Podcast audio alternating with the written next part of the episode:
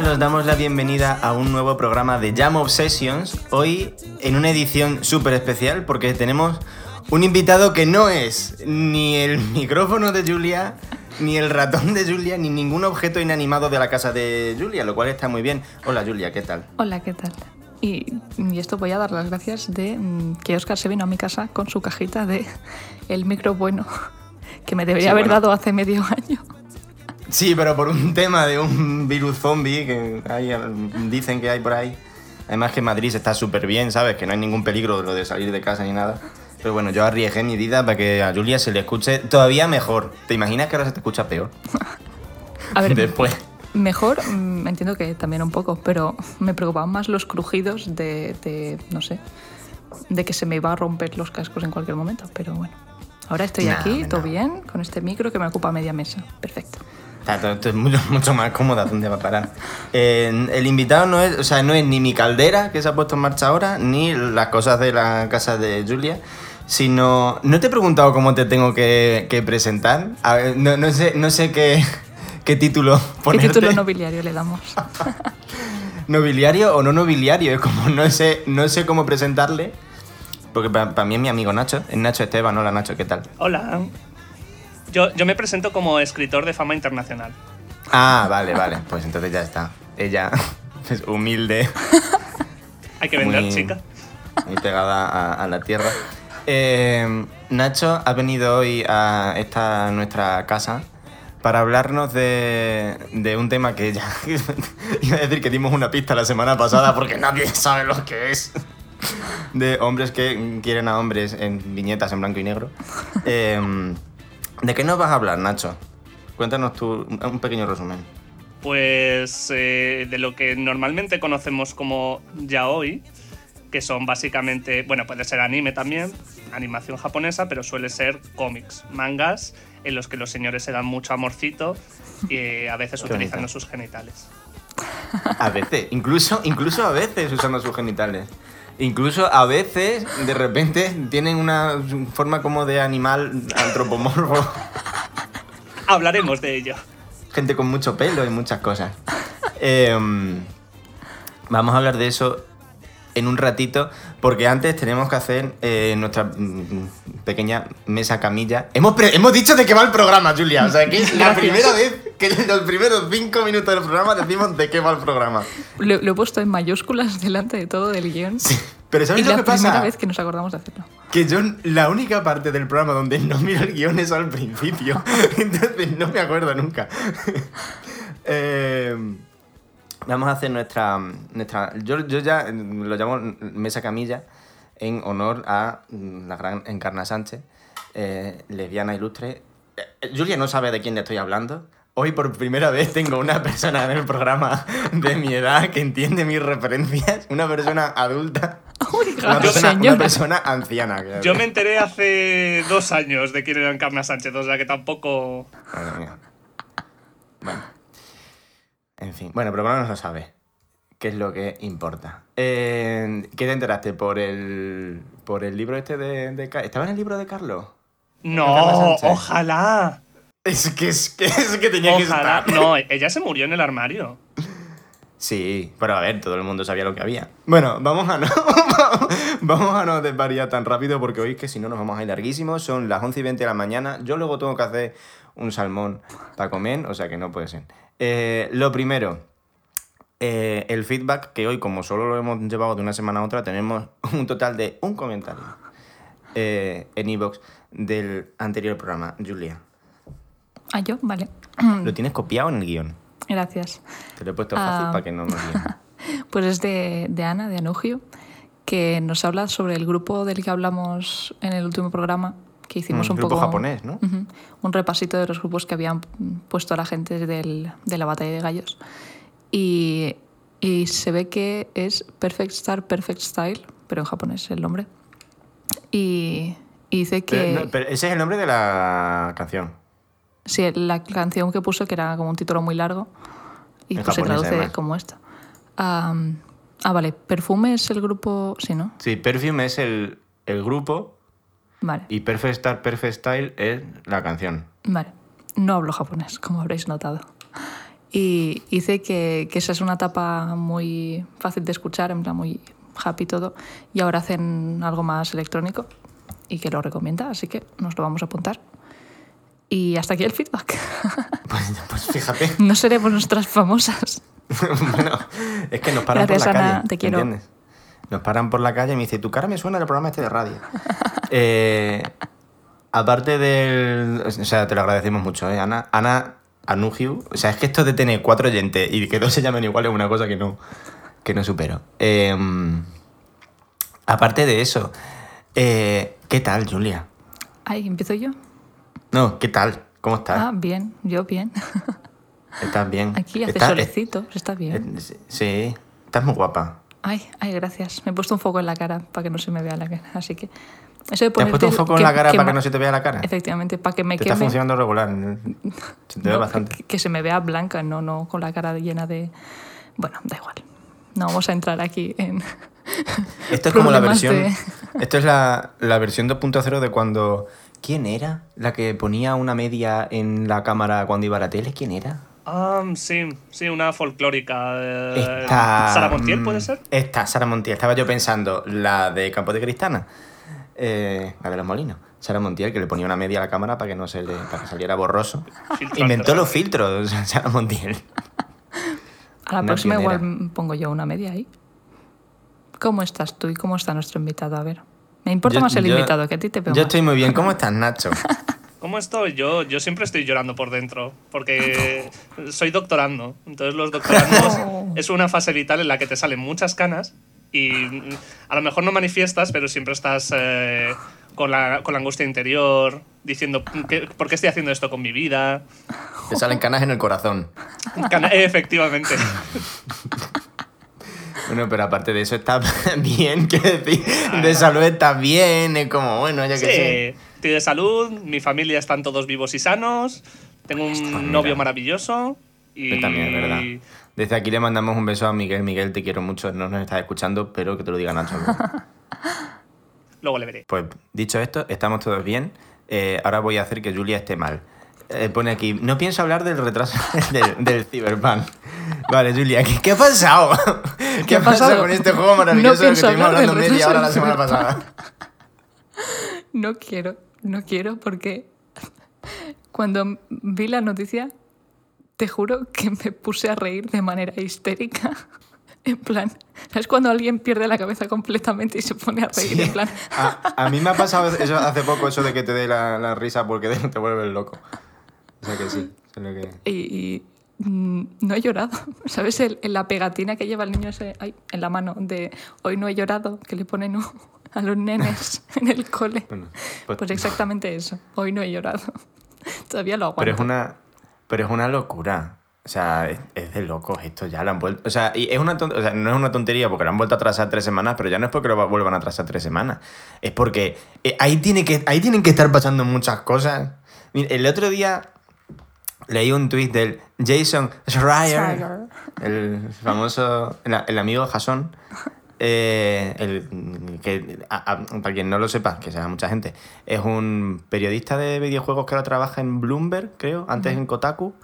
Eh, tiene un libro, eh, escribió un libro muy chulo que se llama Blood, Sweat and Tears. No, Blood, Sweat and Pixels. Blood, Sweat and Pixels. Blood, Sweat and Tears es una canción de BTS. Y ahí empieza BTS en el programa de hoy. Minutos, ¿qué llevamos? ¿7, 8 minutos? 10. Eh, Blood, Sweat and Pixels, que trata sobre el desarrollo de distintos videojuegos, unos que salieron bien, otros que no salieron. Eh, es un poco como el insider dentro del mundo de los videojuegos para estas cosas, ¿no? Y, mm, y de, otro día un tweet en el que decía que un desarrollador de, de CD Projekt Red, la- el estudio que hace el, el Cyberpunk, le dijo que mm, justo la semana antes habían trabajado 100 horas. Que otro que ya no trabaja ahí eh, le había visto a algunos amigos que, que todavía estaban ahí dentro y que tenían pinta de estar enfermos, o sea, físicamente enfermos. Eh, Ahí están, eh, o sea, es un poco lo que hablamos el otro día del- de la explotación laboral, también conocida como crunch, que no son horas extras, es explotación laboral. O sea que ya no, no es solo el, el tema de que luego mm, haya cositas transfobas por ahí en medio y no sé qué, temas de comunicación y demás. O sea, es que aparte de eso, esa gente está explotadísima. Y va a seguir estando explotadísima hasta diciembre, porque, o sea, esto no se acaba hasta no se acaba cuando salga el juego en diciembre. Porque ellos van a seguir trabajando después para, para sacar parches y cosas y tendrán que hacer no sé cuántas mil historias más. O sea que esa gente está. Y de hecho, leí ayer que les habían prometido no sé qué porcentaje de los beneficios del año 2020.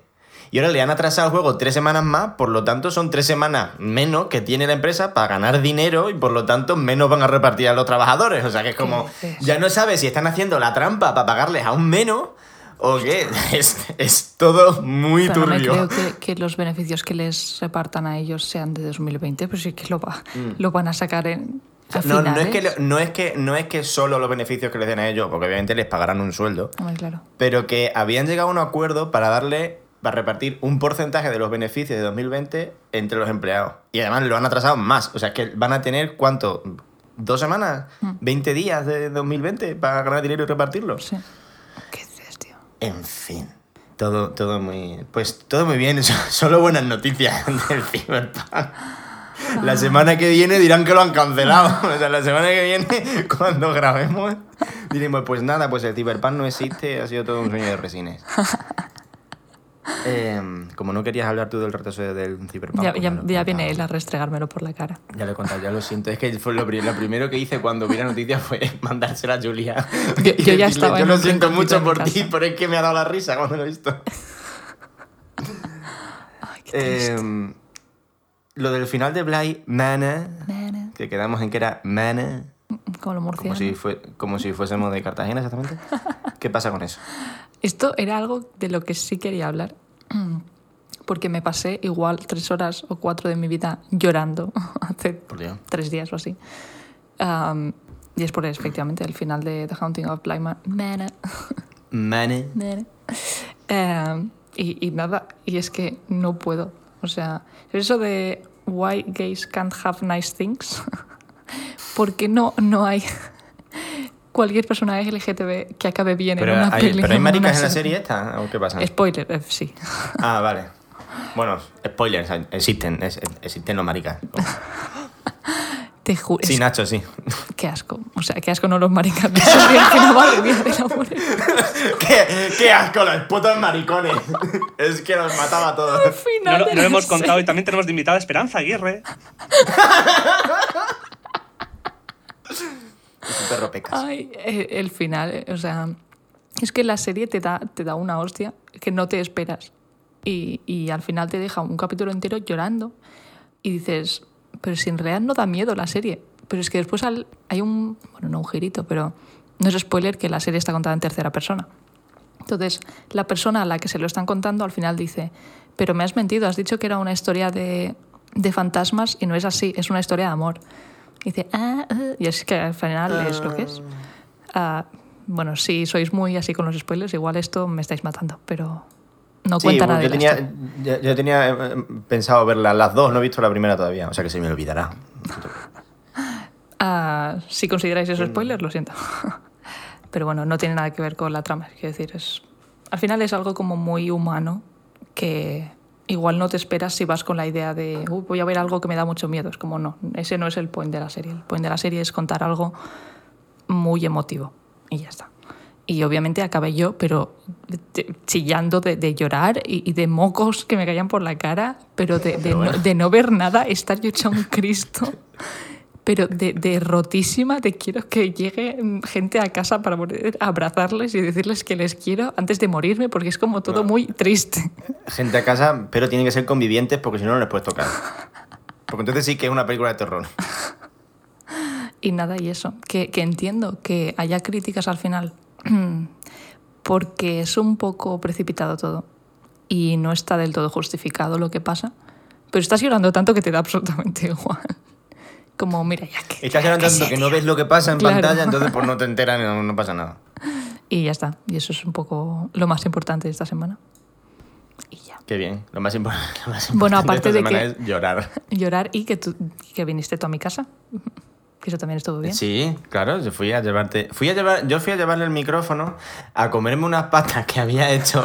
O sea, al final salí ganando, salí, salí ganando yo en todo, porque como te llevo el micrófono para que suenes mejor en el podcast, encima me das de comer una- unas pastas riquísimas que había Estuve hecho con en la noche anterior hasta la una de la noche haciendo pastas. Me fui al súper No había- al 24 horas corriendo porque se me había acabado la levadura. No había ninguna necesidad. bueno, Tampoco de, de hacer. Bueno, el caso es que estaban buenísimas. Y no contenta con eso, me dio una caja que tengo. No la, iba a decir, no la puedo enseñar. Entonces, en fin, es muy radiofónico siempre todo. Eh, nos preparó una caja eh, con cositas que el- para, para hacernos felices. Y me regaló la- las postales estas que. la- las láminas que, que ha dibujado de Dynamite en formato photocard. Yo que había pensado, o sea, esto de comprar, va y me las regala. Porque esta chica, lo del espíritu este de ganar dinero y demás, es una cosa como que pero- no nos lleva no, muy no, bien. no. No existe en mí. No. Pero bueno. Que por cierto, mm, spam. Eh, la tienda de Julia, porque como ella no lo va a decir, porque aquí como, so- como somos medio tontos. caer el micro. A ver, por favor, Julia, ¿Pero por qué se ha caído? Porque la, porque la has puesto nervioso. Eh, la tienda de Julia, etsy.com barra es barra shop barra lia tienda, L-I-A-H tienda. Es difícil de encontrar, a lo mejor. También puedes entrar en Etsy y buscar Lia, ¿no? Si buscas It's aquí. Lia. It's Lia. Joder, macho, es que, es un- es que- No es tan difícil. Y si no, en su Twitter, que también En es súper fácil de encontrar, Que no. que es Yea Madre Foca. Porque ¿para qué se va a poner una cosa fácil? A mí no se me ocurre, soy muy malo para esto. Pero yo qué sé. Bueno, vamos a. La, la cosa es que entréis ahí y le compréis muchas cosas. Las, la- la- las láminas que hizo de Dynamite son pre- preciosas.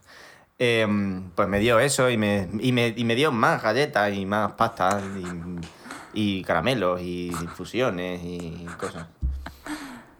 En fin, me cuida mucho Julia. Yo le doy un micrófono y ella me da de comer. Y, y yo te doy amor. Sí, no, no me quejo, ¿eh? No está, no está mal la cosa. ¿Qué cuentas Eh, tú? A ver. Me tengo que apuntar una cosa. em, lo que pasa es que no sé, no sé por cuál de las dos empezar. Eh, no sé si por Spiro 2 es la cosa más furra o porque Nacho se está jugando todos los Kingdom Hearts en orden. Spiro 2 es, una- es la cosa más furra también en tema de Nacho. Eh, porque es como Nacho se ha comprado ahora una Play 4 y se está poniendo el día con los juegos que han salido en los últimos 25 años. Que no, pero yo al Spiro 2 sí lo jugué en su día.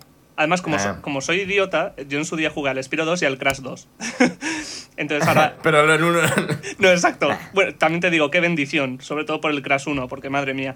Pero es que eh, el doblador de Spyro, porque es que además Spyro. pro- pronuncian eso y pronuncian Gnasty Gnor, que es el malo. ¿Cómo? Y, y los malos, los enemigos son los Gnor, así todo el rato. Eh, pero es Es que, a Spyro le ponen una voz de chiquito joven, un poco esas voces que pones tú cuando, cuando haces doblaje. Y es Bueno, que, a ver. Es que me Yo muy pongo lo que me piden. Pero es que además es muy guapo Spyro. O sea, vale, sí, es un dragón, pero es, es extrañamente sensual. Y claro, ya en el, en el segundo, como ya no son solo dragones, empiezan a aparecer... Es que aparecen furros. Aparece una fauna, aparece una especie como de guepardo bípedo. eh, son todos eh, incómodamente sexys. Sin ser yo nada de eso. bueno, igual un poco sí que... Pero es todo irónico. Sí, sí, irónico. Luego después nos gastamos el dinero en comprar furrismo, pero es todo irónico. No, porque no sale furrismo apenas en España, así que no. Y de hecho, Pero se intuye el furrismo. Eres, es eres, como- eres un cínico, tú también has leído el mismo manga furro que yo. Y te gustó. Hombre, me gustó, es que está muy bien, es muy bonito. Ah, y eso sí que es furrismo de verdad. Bueno, a ver, furrismo... Sí, es furrismo. Sí. Vamos a decir que sí que es furrismo. Luego, lo, ese sí, ese lo, ese lo quería comentar yo luego. Pero aparte del Spy- Spyro 2, em, te has puesto a jugar todos los Kingdom Hearts en orden, que hace falta estar mal de la puta cabeza para ponerse a jugar cualquier Kingdom Hearts. ¿Qué dices? O sea, es la, ahora mismo es la cosa que más feliz me hace en este mundo. Eh, Pues Como este está. podcast además Es no escucha mi BTS. novio. Kingdom Hearts es tu BTS, ¿no? Es mi BTS. O sea, es, eh, Kingdom Hearts es la cosa más moñas del mundo. O sea, eso. Está, la, la edad mental para jugar al Kingdom Hearts es 12 años, eso es verdad. Porque las historias son súper moñas. Eh, es un poco este rollo también de Naruto, ¿no? De jaja, se supone que somos heteros, pero toda la trama va a consistir en yo buscando a mi mejor amigo. Hombre, O sea, tiene dos amigos, el chico y la chica. La chica está igual de perdida que el chico, pero él está obsesionado con encontrar a su amigo. La otra, bueno, ya se, ya se cruzarán por el camino. es que somos rivales, entonces tenemos esa Sí. mm, conexión de esa relación súper fuerte de que nos estamos queriendo comer la polla todo el rato, básicamente. Sí, tiene, tiene ese rollo. Y, y es que es, es fabulosa, porque al principio la historia es muy sencilla y luego le, le pasa un JK Rowling. eh, un La Orden del Fénix. Que de repente es transfoba. No, no, que llega a la Orden Vale. del Fénix y de repente los libros pasan de tener 200 páginas a 600. En plan de, madre mía, todas las líneas que he abierto y ahora tengo que cerrar esto. Entonces, claro, los últimos videojuegos de Kingdom Hearts, para desenredar esa maraña, se montan una que es fabulosa, con interrelaciones, distintos planos temporales, bueno, bueno, una sofisticación. Pero además es que son. ¿Cuántos juegos son? ¡Buf! Un chorrón. Eh, 8, 9. En distintas cada- plataformas de distintas Sí, empresas. sí, por eso. Sí, no, es que. en fin. ¿Y el, el- por cuál vas ahora? Eh, pues por el penúltimo, me falta el Kingdom Hearts 3 y estoy con, con el, justo el anterior. Que es que está, es- está tan emocionante. Eh, Cuando dices todos, ¿es todos? En plan, los Todos, 520 juegos de Kingdom Hearts que hay. Todos, todos. ¿O los Es- tres? No, No, no, todos. todos. O sea, en- entre el Ay, Kingdom Hearts mío. 1 y el 2 hay un juego y entre el 2 y el 3 hay 5, 6, 7, no sé, un huevo. Pero entonces tienes. ¿Cuántas consolas tienes para jugar a los Kingdom Hearts? no, es que están todos en la Es colección. que en el, ¿Qué dices? Es que han hecho un pack con, con el Kingdom Hearts 3, hicieron un pack en el que adaptaron todos los juegos menos uno o dos, los menos los de móvil, los adaptaron todos a. Los de DS también. los de DS Son también están. Ahora estoy jugando uno de los de la DS. El ¿Cuál, cuál? Dream Drop el Distance. 300. Ah, vale. Eh, A mí me, gustaba mucho el de 300. es- 58 barra 2. Es que me cago en Además es que puta todos madre. los nombres de los juegos de Kingdom Hearts son fórmulas matemáticas. Como No. la raíz cuadrada de No, 427 es solo, es solo menos- es, ese, lo que pasa es que el resto son trabalenguas. Porque uno es Birth by Sleep, otro es Dream Drop Distance. Porque todo esto para hacer la gracia de 3D, Kingdom Hearts 3D, porque como era Vale. para la Me cago en 3DS, su- Claro, claro. Eso es la lacra de tener que ponerle a los juegos nombres que tengan algo que ver con el nombre de la consola en el que salen. sí, sí. Es una cosa que ya no pasa tanto, pero que antes estaba a la orden del día. Yo no sé cuántos juegos de la Nintendo 64 tenían un puto 64 verdad, en el es título. verdad. Es como, pero vamos a ver, pero que sí, que son 64. ¿Y, y sabes qué complica la arqueología de los Kingdom Hearts? Que de cada videojuego hay una versión remix Es verdad. con extras. Su. Entonces multiplica por no dos sé los mierda, juegos. ¿no? Que tienen cinemáticas ahí aparte y cosas. No solo cinemáticas, eh, es una especie de mini DLC en el fondo. O sea, porque lo Mm. que hace es eh, nuevos enemigos, te amplía la historia. Claro, porque por si no te haya quedado algo claro, te lo vamos a ampliar un poquito más. Ay, yo- yo- déjame, yo soy muy feliz con esto. No, no, sí, ya- a mí me encanta que lo, te lo pases tan bien, ya lo sabes. Y luego y después me, cuen- me cuentas sale una gente cosa muy rarísima. guapa y tiene una banda sonora que te cagas. Eh, La banda sonora es maravillosa y es, Es que la, mezcla de personajes de Kingdom Hearts, o sea, de, de Fi- Final Fantasy y luego los propios del Kingdom Hearts que son como ese estilo, y jugar con personajes Disney y matar con personajes Disney, pues que eso Es impagable. Vas con Goofy ahí reventando cabeza. En realidad Goofy y Donald luego son los más mierdas de toda la historia, pero como Ah. puedes incorporar a tu equipo normalmente el del mundo, pues juegas, te ayuda Peter Pan, cosas así. Mm. Ay, el de Peter Pan me gustó mucho. Es que el mundo de Peter Pan es muy bonito. Muy bonito. Ahora estoy saliendo yo como en realidad era un poco fan de Kingdom Hearts también. No, si me he quedado solo aquí en esto. Un- un no. Pero es que encima tienen la versión am, emo mm, turbo mm, así que se le va a la cabeza de, de llevar cueros. Ay, sí, sí, Sí. es que tiene Ah, ese claro. rollo Final Fantasy. Sí, sí. Además, eh, luego en, en muchos mundos transforman al personaje principal, a Sora, para Ay, adaptarlo. O sea, si está en el mundo de Ariel, pues es un, un tritón. Si está en el mundo de pesadilla antes de Navidad, también Mm. Ay, ese es, muy como. también, Pues tiene como una, cala- una calabaza y no sé qué. Está muy guay el diseño. Yo sabía yo que le iba a gustar a Julia esto de que lleven como arneses con muchas hebillas y cosas. Es muy es su rollo total. Eh, sí, es, sí, la verdad. Es lo que a ella pues la pone contenta. Em, yo tenía aquí cosas mm, no muy importantes. A ver, eh, BTS. eh, la sección de BTS esta semana. Em, eh, muy rápido. Ha, pasado una cosa muy simpática, que es que han sacado ahora una reedición de una edición especial de un disco que salió en 2014. Eh, ¿Ha quedado claro lo Sí, que es que lo tiene tu sentido lo que digo?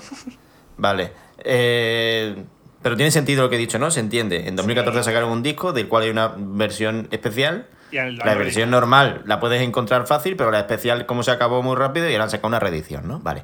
Pues em, esa eh, reedición ha entrado en el- la lista de Billboard de, álbumes de álbumes de rap en el puesto número 12 de, de un disco que tiene 6 años y del que no se ha hecho promoción ni nada. Lo que pasa es que la gente pues se lo ha comprado mucho, entonces es muy simpático que de repente... Es la, creo que es la primera vez que entran en, en la lista de, de álbumes de rap eh, de Billboard. Pues normalmente es están en la de pop o pop rock o qué. Eh, pero si te digo la verdad, no lo sé. Pero supongo que sí.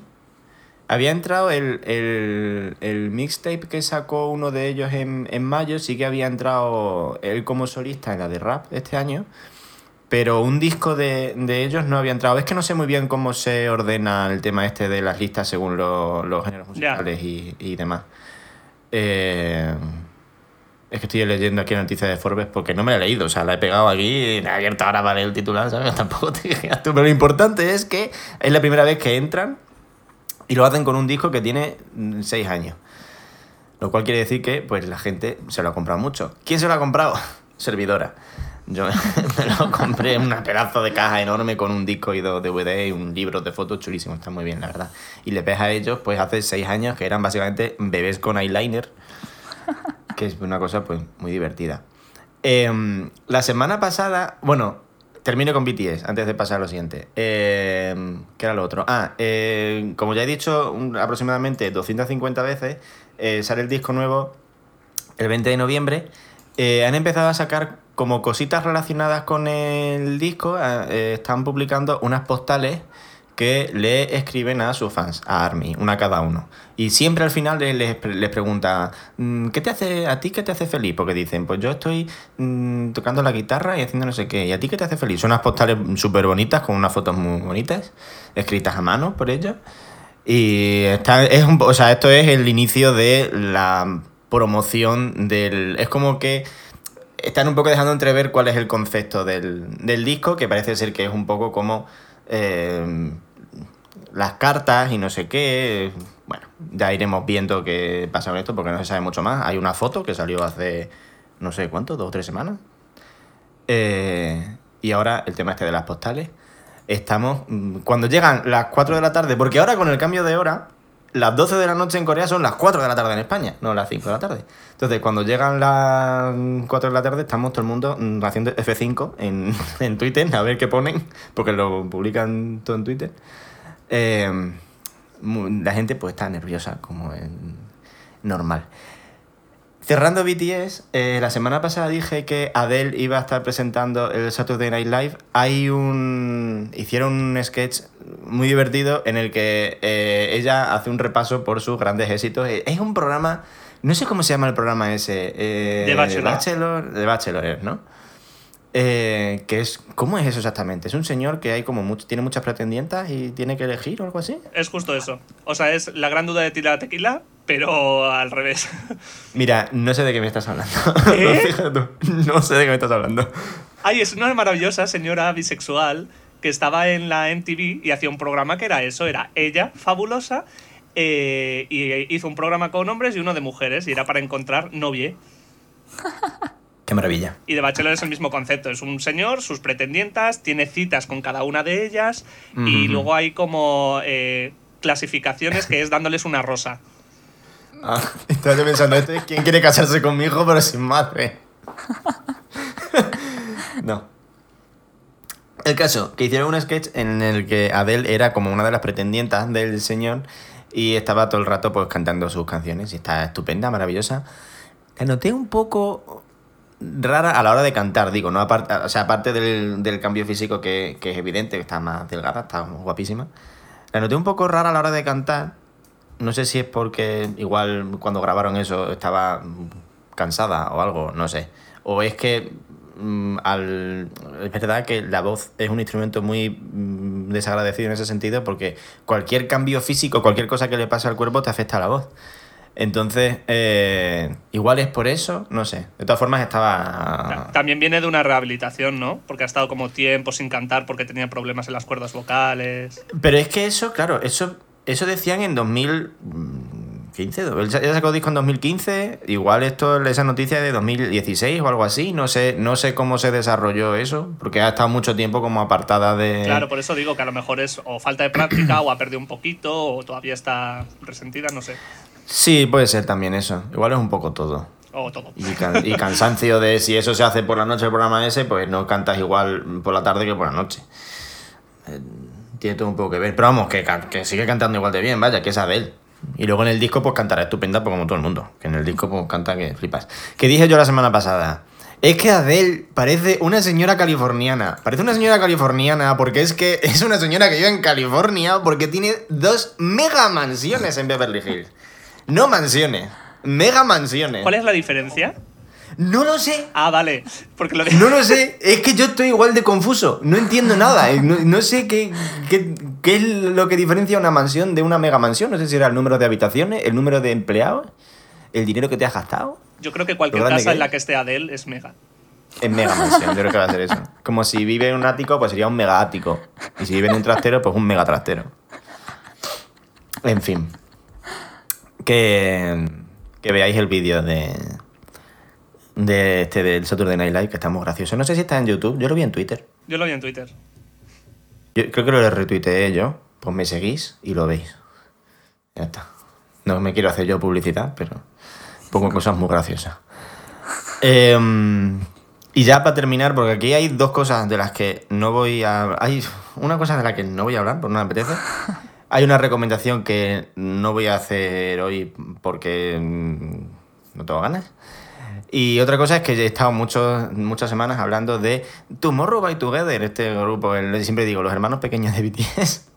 Que Miguel lo Em, escucha, mi novio lo escucha. No me digas. Sí, Anda. eh, estaba escuchando una canción en coreano y digo, joder, eso como que parece BTS, pero eso no es BTS. Y ella me dice, sí, se llama así este grupo. Y yo, ¡hala! ¡Qué fuerte! Que le quiero tanto a Miguel. Pues han sacado discos, han sacado un EP súper chulo. El, el, el single es maravilloso, se llama Blue Hour. En coreano tiene un nombre larguísimo. que no- porque esta gente en coreano las canciones les pone unos nombres larguísimos. No sé qué significa. Pero en inglés es Blue Hour. Em, son eso, son cinco canciones, creo que dura 18 minutos. Te lo pones aunque sea una vez. Mm, Busca mm, Tomorrow X Together o TXT, TXT, mm, Blue Hour, que es como se llama también el, disco. Te lo pones, lo escuchas una vez. ¿Que te gusta? Fenomenal. ¿Que no te gusta? Pues ni puta idea, no pasa nada. Hay gente que pues, no tiene criterio en la vida. Eh, pero yo os recomiendo que os, lo, que os lo escuchéis. Os pondría hoy la canción al final para cerrar el programa. Lo que pasa es que mm, ese derecho de mi canción se lo voy a ceder, porque es que soy así yo. Se lo voy a ceder a Nacho esta semana. Porque ya que viene aquí, ya que se molesta en salir de su casa y venir a los estudios de Jam Session, pues por lo menos que, que pueda poner una canción. Aclara que es Eh, coña. Sí, Porque hombre, igual ya- hay gente pensando, Buah, se están dejando aquí los dineros. Sí, del, claro. del crowdfunding. Está en su casa. El, cra- el crowdfunding. Esto le sale del Patreon de Jam Sessions. En, Eh, en nuestra mega mansión. Pero sería divertido que tuviésemos un estudio con mi caldera, mi frigorífico haciendo ruido, el micrófono de Nacho puesto encima de una lámpara. Esas cosas. Estaría, estaría guay, o sea, es una forma nueva de hacer radio. Em, Pero mm, ya está, ya básicamente lo mío ya, ya estaría. Es que tengo un par de cosas más que no quiero meterme, porque una no me apetece y la otra me enfada. Pero es que tienes apuntado a enfadarme. Brian David Gilbert y yo tengo mucho interés por qué quieres decir de él. Pues lo que quería era recomendar a- re- recomendarle como persona a Brian Gracias. David Gilbert. Estaba Porque asustado. Es que es, porque es maravilloso, ¿no? es maravilloso. Eh, Brian David Gilbert es un tío que eh, yo le conozco porque trabaja en Polygon. Hace vídeos para Polygon, que es una web de videojuegos. Eh, hace unos vídeos magníficos haciendo... mm, eh, ¿Cómo se llama esto cuando ordenan las cosas? Madre mía. No, no tops, ni rankings. Clasificaciones. El español, El- ¿qué mismo. tal? No, no es lo mismo un top que una clasificación. No, no es, es clasificar. en- no, no, no, porque no, No, es poner en. No, es poner pero por una orden clasificación, en- Ah, vale, vale. una clasificación sí es un ranking. Es literalmente Pero yo entiendo un ranking como un top. No, yo entiendo un ranking como te voy a poner Lo ordenado de mejor a peor unas cosas. Sí, pero eso es como lo entendemos en español. Ah, pues, yo- pues Es bueno, que- una clasificación. Es que los que somos bilingües. Es que los que somos bilingües. Te falta decir que los que somos lingüistas. En fin. Pero qué faltones. No, es que es lingüista. No tengo la culpa. Coge invitados pa- para reírse de ellos. Bueno. Eh, Bueno, también se puede reír de mí, Nacho. Una cosa que pasa a menudo. Em, eso, que Brian, que Brian David Gilbert, eh, aparte de los vídeos que hace para Polygon, que están genial, porque igual coge a todos los personajes de Mortal Kombat y los clasifica según eh, cómo de. ¿Cómo era? ¿No era de. cómo de cariñosos? ¿O qué tipo de mm, cuddler, en plan de que te abrace es, ¿sabes? O sea, una cosa así. Y, or- y ordenó también a los personajes de los Fire Emblem, creo que era, no me acuerdo. O sea, tiene un rap de Pokémon en el que están todos los Pokémon, que es magnífico verle hacer eso. Aparte de las cosas que hace para, para Polygon, hace vídeos él aparte eh, que son... Es que son... Yo no soy capaz, no sé describirlo. Es que el son último... indescriptibles. O sea, yo le el- conocí por el de Siblings. Que es, Es como que el de uno Siblings- de esos vídeos de YouTube que a mí me, me- me han hecho la vida y que me los pongo en bucle porque es súper pegadiza, Julia. Si no lo has visto, o sea, póntelo. Es un vídeo Es como de dos no. minutos, tres minutos. Sí, una canción es con sus hermanos. Una canción tontísima con sus hermanos. Y es que eh, por eso me enamoré de este hombre, porque es que me hizo tanta gracia de lo tonto que era. Pues el último que ha sacado, que no me acuerdo ahora cómo se llama, es prácticamente un corto de terror. Ah, sí, lo he visto. Lo he El, visto. el que tiene un, tiene un trabajo que es una estafa piramidal. Sí, sí, sí, sí. sí. Es- Es fabuloso. Es pero me da un fabuloso. mal rollo. o sea, es como, pero ¿qué estás haciendo? Y luego de repente te pone una receta de hacer palomitas en el mismo, en su canal. O sea, es- hace lo que le da la gana, es maravilloso. De repente una, tuvo una época que se dejó un bigote de señor mayor. Sí. Debe- yo creo que debe ser como de nuestra edad, un poco más joven. Este hombre. Pues, sí, sí, estará por ahí, sí. Va con las uñas pintadas de color metálico, es una cosa como todo muy... El de Siblings sí lo, había de- ver, sí lo había visto, pero no había hecho la, la unión de que este señor era el de los videojuegos también. Este señor, pues este señor trabaja claro. en, en Polygon, hace vídeos Sí, para y, Polygon. y el corto de terror también es, es muy simpático. Y luego tiene uno, eh, creo que es el vídeo anterior, que está tocando una, una zanfoña, contando una historia de que la compañera de piso no encuentra el... La compañera de piso no encuentra su portátil y le pregunta, oye, ¿dónde está mi portátil? Y él como que al principio se hace el loco y al final le cuenta la historia de su portátil, pero mm, cantando una canción en plan de esta de la edad media con una zanfoña. O sea, es que no, no tiene sentido nada y es maravilloso. No, es como de la- las personas más creativas que te puedes encontrar en internet ahora mismo. Hace cosas rarísimas que están todas muy bien. El vídeo de los, de los shorts, que son jeans cortados, o sea, pantalones vaqueros cortados para hacer pantalones cortos, también. O sea, todo, todo, todo. Lo hace todo, todas cosas muy raras, lo hace todo muy bien. Que Nocti House ha confirmado que lo de Crash Bandicoot son George. Noticia de, de, de Naughty exclusiva. Sí, sí, Naughty Dog, los creadores de Crash Bandicoot, Ajá. han confirmado que Crash lleva George. O sea, es una noticia que es- salió como el otro día. Contrastada. Que- Muy importante porque. Hombre, es a ver, porque es que no sabes si son. Claro, hombre. Todo el lore de Crash. Bandicoot, ahora a la mierda y te tienes que replanteártelo todo otra vez Claro. porque es como. En fin. Eh, Brian David Gilbert. mm, Todo lo que hace está bien. Y yo ya está, porque el otro no tengo ganas de comentarlo. Em, Bueno, si Nacho quiere añadir algo antes de entrar en el tema. Está perfecto todo. pues genial. Si él nos da el visto bueno, nosotros aquí lo que tú quieras, ¿eh, Nacho? Tú mm, que estés como en casa. ¿Estás ¿Te bien? huevo? ¿Estás- ¿Quieres un ¿Te has quedado con hambre? ¿Quieres que tengo aquí mm, a mano? Mira, tengo aquí unas galletas. ¿Campurrianas? No, unas galletas, unas pastas artesanas de almendra Ay, que, está muy buena. que mandaron mis suegros porque esta semana ha sido el cumpleaños de mi novio y, eh, le han mandado una caja con bizcochos, empanadas, galletas, albóndigas, un montón de latas de conservas. O sea, magnífico. Esto básicamente son perronillas, pero mm, un poco distintas. Las perronillas son unas pastas de almendra que se hacen en Extremadura, para quien no lo sepa. Que están muy ricas también. Súper sanas. Eh, hombre, ya mantica de cerdo, como no van a ser sanas, por favor. Ah, eh, eh, Los ingredientes por orden de la cantidad: harina de, harina, harina de trigo, azúcar, manteca de cerdo. Está genial. Almendra y Ay, huevo. pero están muy buenas. Están buenísimas. Pues ya está. Así me estoy poniendo. Buenísimo. En te estoy fin. Poniendo. Madre mía. Sí, buenísimo. Cada vez más bueno porque cada vez hay más yo. Eh, antes de eh, pasar al tema de los hombres que quieren a hombres en viñetas en blanco y negro, también conocido como BL, eh, Julia nos va a poner una canción que estoy leyendo aquí. Sabía el género, pero llevo cuatro días escogiendo qué canción poner. ¿Te has decidido? No. Ah, a genial. lo que voy. Te explico. Bueno, quería- luego por la magia de la edición aparece una música aquí en medio, no pasa nada. ¿eh? Pero yo me explico igualmente.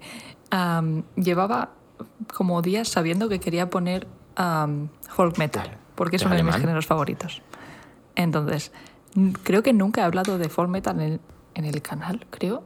A no ser que haya puesto alguna canción en la batalla ¿En de la disputa de Galliformes, perdón. ¿En, en qué canal? ¿En el podcast te refieres?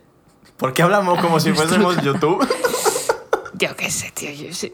Tengo media neurona, me he despertado, no sé ni dónde estoy todavía, ¿vale? Estás en tu casa, Estoy muy en tu habitación. Va, ay, qué bien.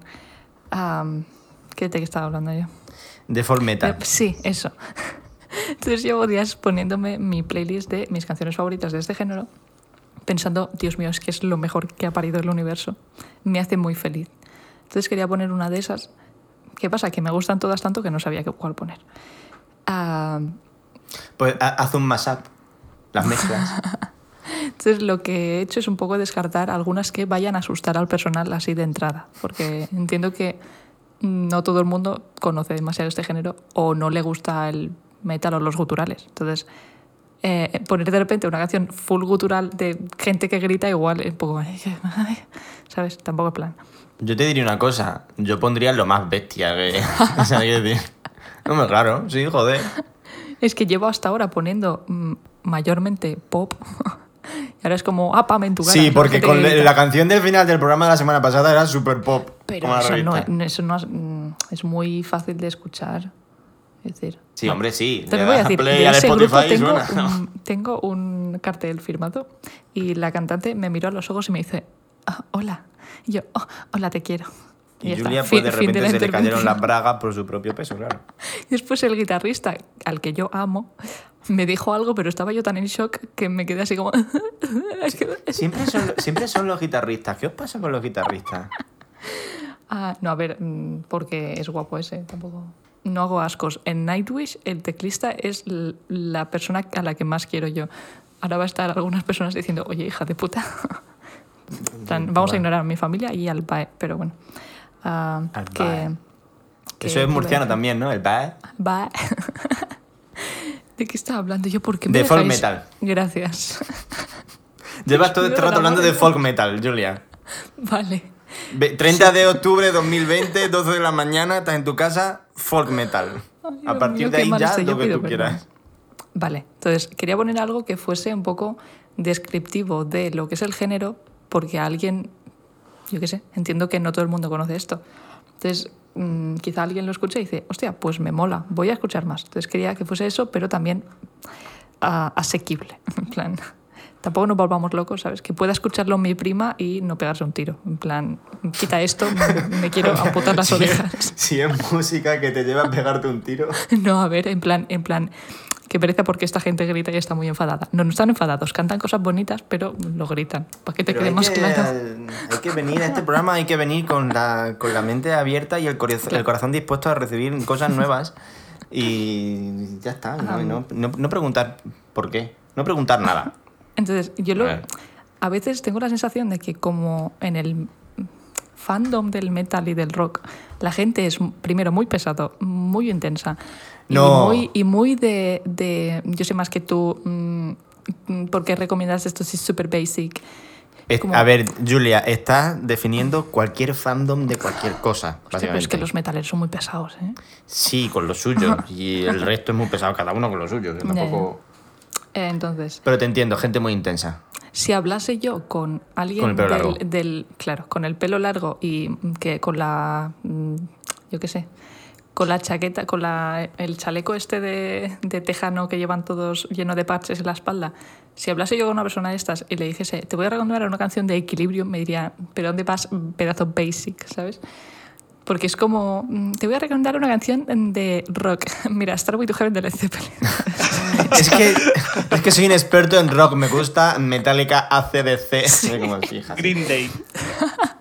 Entonces es un poco, ah, vengo a recomendar Equilibrium, que sí que es verdad que pues si escuchas esto, pues vas a conocerlos, pero si no lo escuchas, que es probablemente el caso, porque no todo el mundo escucha esto, pues eso que te llevas y te lo recomiendo yo, porque me gusta mucho y mm, me gusta, lo que me gusta más es, son las instrumentales precisamente, porque primero no sé qué dicen porque es alemán y yo no entiendo. Y segundo, mm, aunque entendiera alemán, hablan en gutural gritando, entonces tampoco me, enter- me enteraría. Bueno, eso sí. O sea, que- O sea, voy o sea, a, voy a ser una persona horrible, pero eso, ¿en cuánto se distingue de una persona alemana hablando normal? ¿Cómo de diferente es? El alemán es muy dulce. El alemán, ahora en serio, el alemán es un idioma precioso. Es muy bonito. Y, para cantar, es del, yo creo que es el idioma más guay para cantar de todos. Claro, le, le decían a Mozart que cómo se podían hacer óperas en alemán con lo áspero que era y dijo, pues con la polla. Nada, nada, nada, nada. Sí, bueno. Y, y probablemente le dijera eso, Mozart, que era él muy así, ¿eh? Pues, pues con la polla y se la saca y, y la pone encima de la partitura y Me he documentado, me he visto a Amadeus antes de venir aquí. Hombre, por supuesto. ¿Sabes cómo se reía Mozart? O sea, eso es... Ah, entonces. For ah, metal, Julia. For metal. Equilibrium. mal estamos, equilibrio. Ah, no la peli de ciencia ficción, que también está bien, sino el Sí, que yo estaba poniendo en Google Equilibrium y me pone película de 2002 y digo, madre mía, se le ha ido la cabeza. Eh, es casi del 2001 esta banda. Es alemana y se mm, la meten un poco en black metal sinfónico slash folk metal barra metal pagano. Tú coge- te agarras a la que ¿Cuántos quieras. tú. Es lo mismo, si es que es lo mismo. es- Les gusta hay gente mucho dando voces, ¿no? Sí. Eh, y lo que me gusta mucho de este género es que utiliza, utilizan muchas veces instrumentos ah, como Irish, irlandeses, perdón. Es que soy bilingüe. Hostia. Suena muy faltona, Nacho, perdón, no iba por eso. ¿Cómo lo decís Es que vosotros me- en español, Iris? ¿Cómo se decía? ¿Cómo se decía en español? ¿Cómo era? Mm, Chair. Ah, silla, claro. Perdón.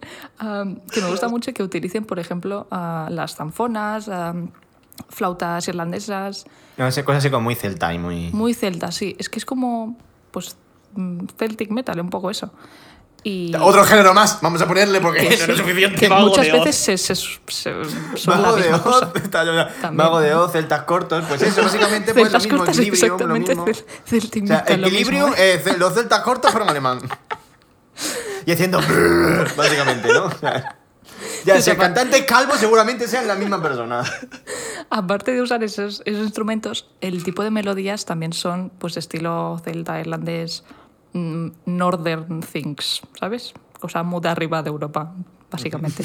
No voy a dar más datos porque tampoco país soy para yo arriba. experto.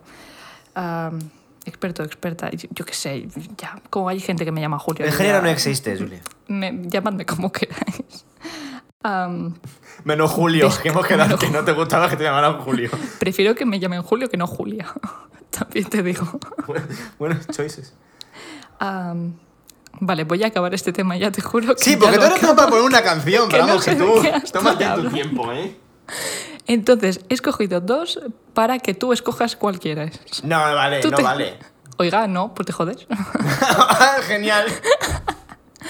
Ah, Ah, Yo he pues- apuntado dos. Una que empieza a topísimo, en plan, para motivarse a full con el tema del que vamos a hablar después. No tiene nada que ver con el tema, pero te motiva para todo. No, y la otra que es, tiene la, la intro así como muy tranquilita, muy instrumental, sin gritos. Así que si quieres poner solo la intro, que es pues metal así, en plan de este estilo, No, no, la Sin canción va asustar. entera. ah, que ponga lo que quieras. Una es Blue Time Auge y la otra es False Crime. Va- False Crime. Vale, ahora, ahora pronúnciamelo. Dímelo otra vez, por favor, los nombres. Blue Time Auge y Crime. False Esto, es pronunciación alemana 100%, ¿no? Esto te lo has inventado tú para decirlo como... a ver, es algo así. Valscreen, no sé cómo se pronuncia, pero Blue Time Auge sí que es eso. O sea, si no estuviese Juan trabajando, le llamaba para que me lo dijera en alemán, porque él se piensa que sabe alemán. Es que no nos escucha. Pues él se piensa que sabe.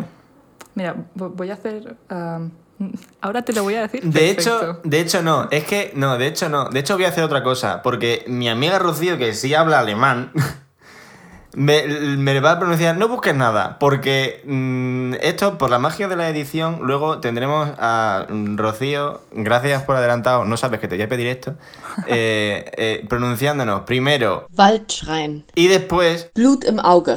y así es como se pronuncian los nombres de las canciones. No sé cuál voy a poner todavía, pero bueno, con una de las dos os encontraréis.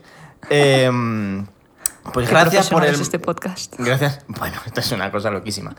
Eh, tenemos expertos para todo. Que para hablar de, de TVO maricones, Nacho. Para que nos hablen alemán, Rocío. Esto es una cosa que... Em, con una de estas dos canciones, que no sé cuál es porque Julia me, me quiere muchísimo y me hace estas cosas, eh, os dejamos. Lo que sí sabemos es que, seguro, seguro, seguro, es de Equilibrium.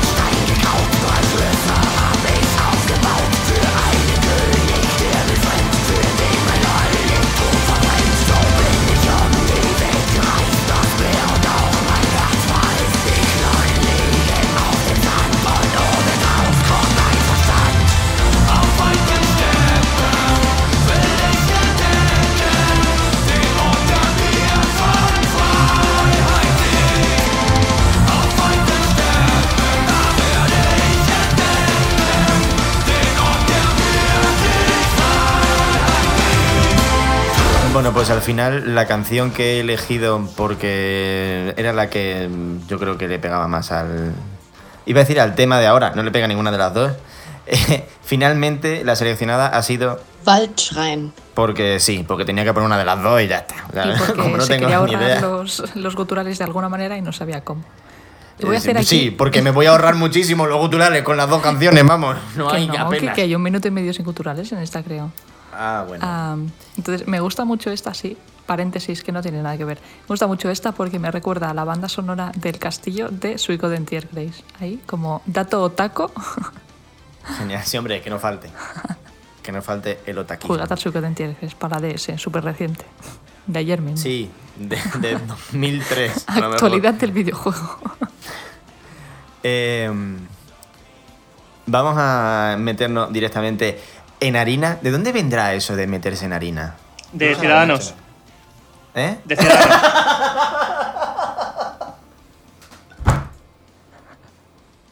Ay, vale. Ay, no me hagas esto. vale. Eh, con el tema, yo tengo aquí un pequeño... Es que me has matado. Eh, tengo aquí un pequeño esquemita. Eh, si, quieres te, si quieres te lo voy introduciendo, Nacho. Tú introdúceme lo que quieras. Eh, eh, aquí estamos un poco. Joder, es que lo que se me ha ocurrido ahora. Lo- los roles que tenemos los tres en esta parte del programa. Ay, Nacho habla y los demás callamos. Eh, es que Nacho es el experto, yo entiendo un poco de qué habla y Julia es la que menos entiende del tema. Por lo tanto, Julia, tu aportación en el tema de hoy es esencial, porque las preguntas que se te ocurran a ti son las preguntas que se le van a ocurrir a los oyentes, que seguramente la gran mayoría no va a saber de qué va el tema del que estamos hablando. Así que tú pregunta todas las dudas que se te ocurran. una ¿vale? Por favor, apuntos. habla. Ap- apuntos. Pero no te calles las cosas. Apuntes. Hoy no Además, se la- la- el problema de estos temas es que como es todo en japonés, tú das por hecho que todo el mundo sabe que es un manga y... no, mira. Claro. A ver, lo básico, lo esencial es que un manga, el manga es cómic japonés. Cómic es un tebeo, que se compone de viñetas en las que hay dibujos de personajes que hablan. ¿Vale? O sea, eso- y normalmente están en blanco y negro los mangas. Entonces, por- por de ahí lo de hombres que se quieren en viñetas en blanco y negro de la semana pasada. Aparte de, de eso, el, el BL, Boys Love, Yaoi, ¿hay alguna diferencia entre BL y Yaoi? Eh, Sí, esa es un poco la, la movidita. Lo- luego te lo cuento, porque tiene su, su miga. Bueno, pues entonces, ¿por dónde quieres empezar? Pues, bueno, manga es, es lo que tú has dicho y luego anime serían la- las series o películas de animación. También vamos a quitarnos eso Vale, de sí, antemano. ese, lo- pa' lo básico, sí, Sí. sí.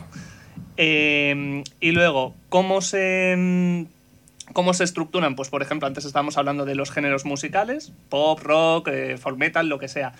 En el caso de los mangas y los animes es un pelín más complejo, porque es como tienen por un lado los temas, en plan, esto va de, de robots gigantes, o es un thriller, o es un no sé qué, y por Mm. otro lado distinto, como solapado, tiene demografías. Todos los eh, productos eh, japoneses audiovisuales o, o cómics se dirigen a un público, a chavalas jóvenes, a hombres adultos, a niños, y cada uno de esos tiene como su propio nombre, Soyo, Sonen, no sé qué. La- eh, Naruto es un ejemplo de eh, producto pensado para chicos jóvenes, es un shonen. Y Sailor Moon sería pues para chicas jóvenes, un shoujo. Entonces, el, el yaoi, que es esto, las historias de, de señores que se quieren mucho y se dan besitos y a veces hacen otras cosas, Con sus genitales. con, ah, con sus genitales o, u otras partes del cuerpo, eh, claro, es que lo ve mucho kinkismo también. Que no son kinkies, que vuelvo a De- de repetir, los que como te dije, que no son kinkies, no, no son de los que te roban el coche, no es el vaquilla, no es cine Que kinky, también, es otra cosa. también, luego hablaremos También, de alguna de hay, hay un esas. yaoi con el vaquilla, dime que sí. Ojalá. Eh, los japoneses les fascina todo lo, toda la cultura española, así que Ah, sí, les flipa, sí, sí. obras más raras hay. Había una El como que estaba... flamenco. Ah, y había como una obra que estaba ambientada en Soria. Soria. Sí, o no- Fall- ya, o Fall ya no me acuerdo si era un manga, una película, pero sí, sí, sí, es maravilloso. Bueno, y, ¿Cómo re- coño no recordemos que, en los de? Yuri on Ice se casaron en Barcelona. Es que, ¿Qué? bueno, pero Barcelona tiene ese puntito, yo que sé, tuvo las Olimpiadas, Barcelona ¿no? todavía. Pero Soria. o sea, yo soy de España y no he pisado Soria en mi puta vida. Exacto. Pido perdón a los oyentes de Soria si hay A alguien nuestros allí. muchos oyentes de Soria. Sí, porque igual hay, igual hay una persona perdida allí en Soria que nos escucha de casualidad, que me extraña. Pero respetamos mucho a, a Soria, ¿eh? Pero que no- nadie conoce a Soria fuera de España. Pues los japoneses sí. Entonces, ¿por qué toda esta introducción? Porque claro, es que el yaoi en realidad no es como tal un género. O sea, un yaoi, si decimos que es una historia simplemente de amor entre chicos, puede pertenecer a muchos géneros. El género normalmente va en función de dónde se haya publicado la historia. Pues si se publica en una revista mm, para chicas, el género es shoujo. Si es una revista especializada, puede ser X, porque hay muchas revistas especializadas en yaoi. Y, y estas historias pueden ser, pues eso, o para niñas o para hombres adultos. Hay muchas demografías y hay historias a lo mejor que son muy oscuras y no tienen nada que ver con el estereotipo de jaja, historias románticas se quieren, tal. Y de hecho, con el tiempo, por eso ha surgido el término BL, porque claro, todo esto empezó con manga, luego empezaron a salir poquitos animes, pero al final se llamaba yaoi a todo. Salían, los, Sí. salían las, las series de acción real, los doramas, y también se les llamaba mm, yaoi. Al final cualquier producto cultural eh, que, que- que saliera una relación entre chicos era, era yaoi, y por eso se empezó a usar eh, BL. O sea, esto empezó con, eh, como en los años 70 básicamente, con un grupo de autoras que era el grupo del 24, que era el año Ah. japonés, ya sabéis que los años japoneses son una movida, tienen su propio calendario. Sí. Eh, y eran autoras de, de demografía femenina, de Soyo, pues eso, pensad en Sailor Moon o Doremi o todas estas cosas, y se inventaron un género que lo llamaron eh, Shonenai, que eran eh, relaciones entre chicos jóvenes, digamos. Eh, dos de las autoras más famosas son Hagio Moto y Takemiya Keiko, que en español tenemos alguna obra de cada una de ellas. Eh, la de Takemiya Keiko, por ejemplo, me gusta mucho, que es La balada del viento y los árboles. Está considerada uno de los Por favor. primeros BL. Sí, el Además, nombre... es que me encantan los nombres. Los nombres son, suelen ser em, siempre como una cosa muy metafórica y muy no sé Es qué. que- Y hay muchas veces que entra y se están follando, básicamente. No, pero el este, nombre es este- como una- este tiene su aquel. O sea, Ese entiendo que no. Pero... en japonés tiene un nombre rarísimo, en plan Kaseto, ni Uka, no sé qué. bueno, sí. Sí, soy, soy incapaz de recordarlo siempre. siempre Me ha, me ha recordado al niño de Cari Movie de Mitsubishi Fujitsu. Pero que el- este, es- este es el nombre barroco, luego también es barroca la, la historia, porque es todo como en un internado francés en el siglo XIX, Ah, creo. ¿Sabes? Este rollo romántico, súper excesivo, todo. Además, lo que les gusta, la ambientación europea Sí. es una cosa loquísima. Sí, sí. Entonces, eh, claro, es todo como súper bonito y barroco y muy detallado y tiene mogollón Mm. de páginas a color, que es muy inusual. Entonces, bueno, es, es- es muy bonita y muy larga y está entera en, en español. Eh, pues al principio se hacían como estas historias, ¿no? De amor entre, entre chicos jóvenes. Eh, luego, en los 80, eh, como que se puso muy de moda y empezaron a hacer eh, muchas, sobre todo mujeres, porque esto es un género que suelen hacer mujeres para mujeres, es una cosa llamativa Sí, sí. pues empezaron a hacer como sus propias obras. Chavalas, a lo mejor, o señoras no profesionales, pues publicaban sus, sus historias de, de maricones. Que además empezó todo con, con Capitán Subasa. O sea, con Oliver y Benji, básicamente. Ah, sí. Claro, empezó como. Esto empezó con, con los shipeos. O sea, bueno, creció, creció con los shipeos. Sí. De decir, estos se quieren muchísimo porque es que lo estoy viendo y necesito hacer una obra en la que se quieren mucho. O sea, al final el- el- las historias de maricones empiezan siempre siendo fanfics. Claro, claro, claro. Eran Siempre. fanfics que normalmente la hacían mujeres. Por cierto, mujeres no cis heterosexuales, cosa llamativa. O sea, hay- Ajá. hay muchas mujeres eh, cisexuales y hetero que, que escriben estas historias, pero mm, es como un género que está caracterizado precisamente por la diversidad de, de enfoques. Eh, tienen además en Japón como uno de los. ¿Cómo se llama? Una convención. La convención más grande del mundo de autoras no profesionales, la Comiquet. Pero que es una ¿Ah? Comiquet. Comiquet. Como Et. cómic y mercado, market. Ah, vale. Comiquet. Y, y claro, es Parece una- valenciano eso. Sí, Sí, sí. iba a decir eso. Y mola, claro, tiene que molar un huevo porque son millones de personas las que van a, a comprar directamente a las, a las autoras las historias que han hecho, que son casi siempre de, de shipeos. Me encanta.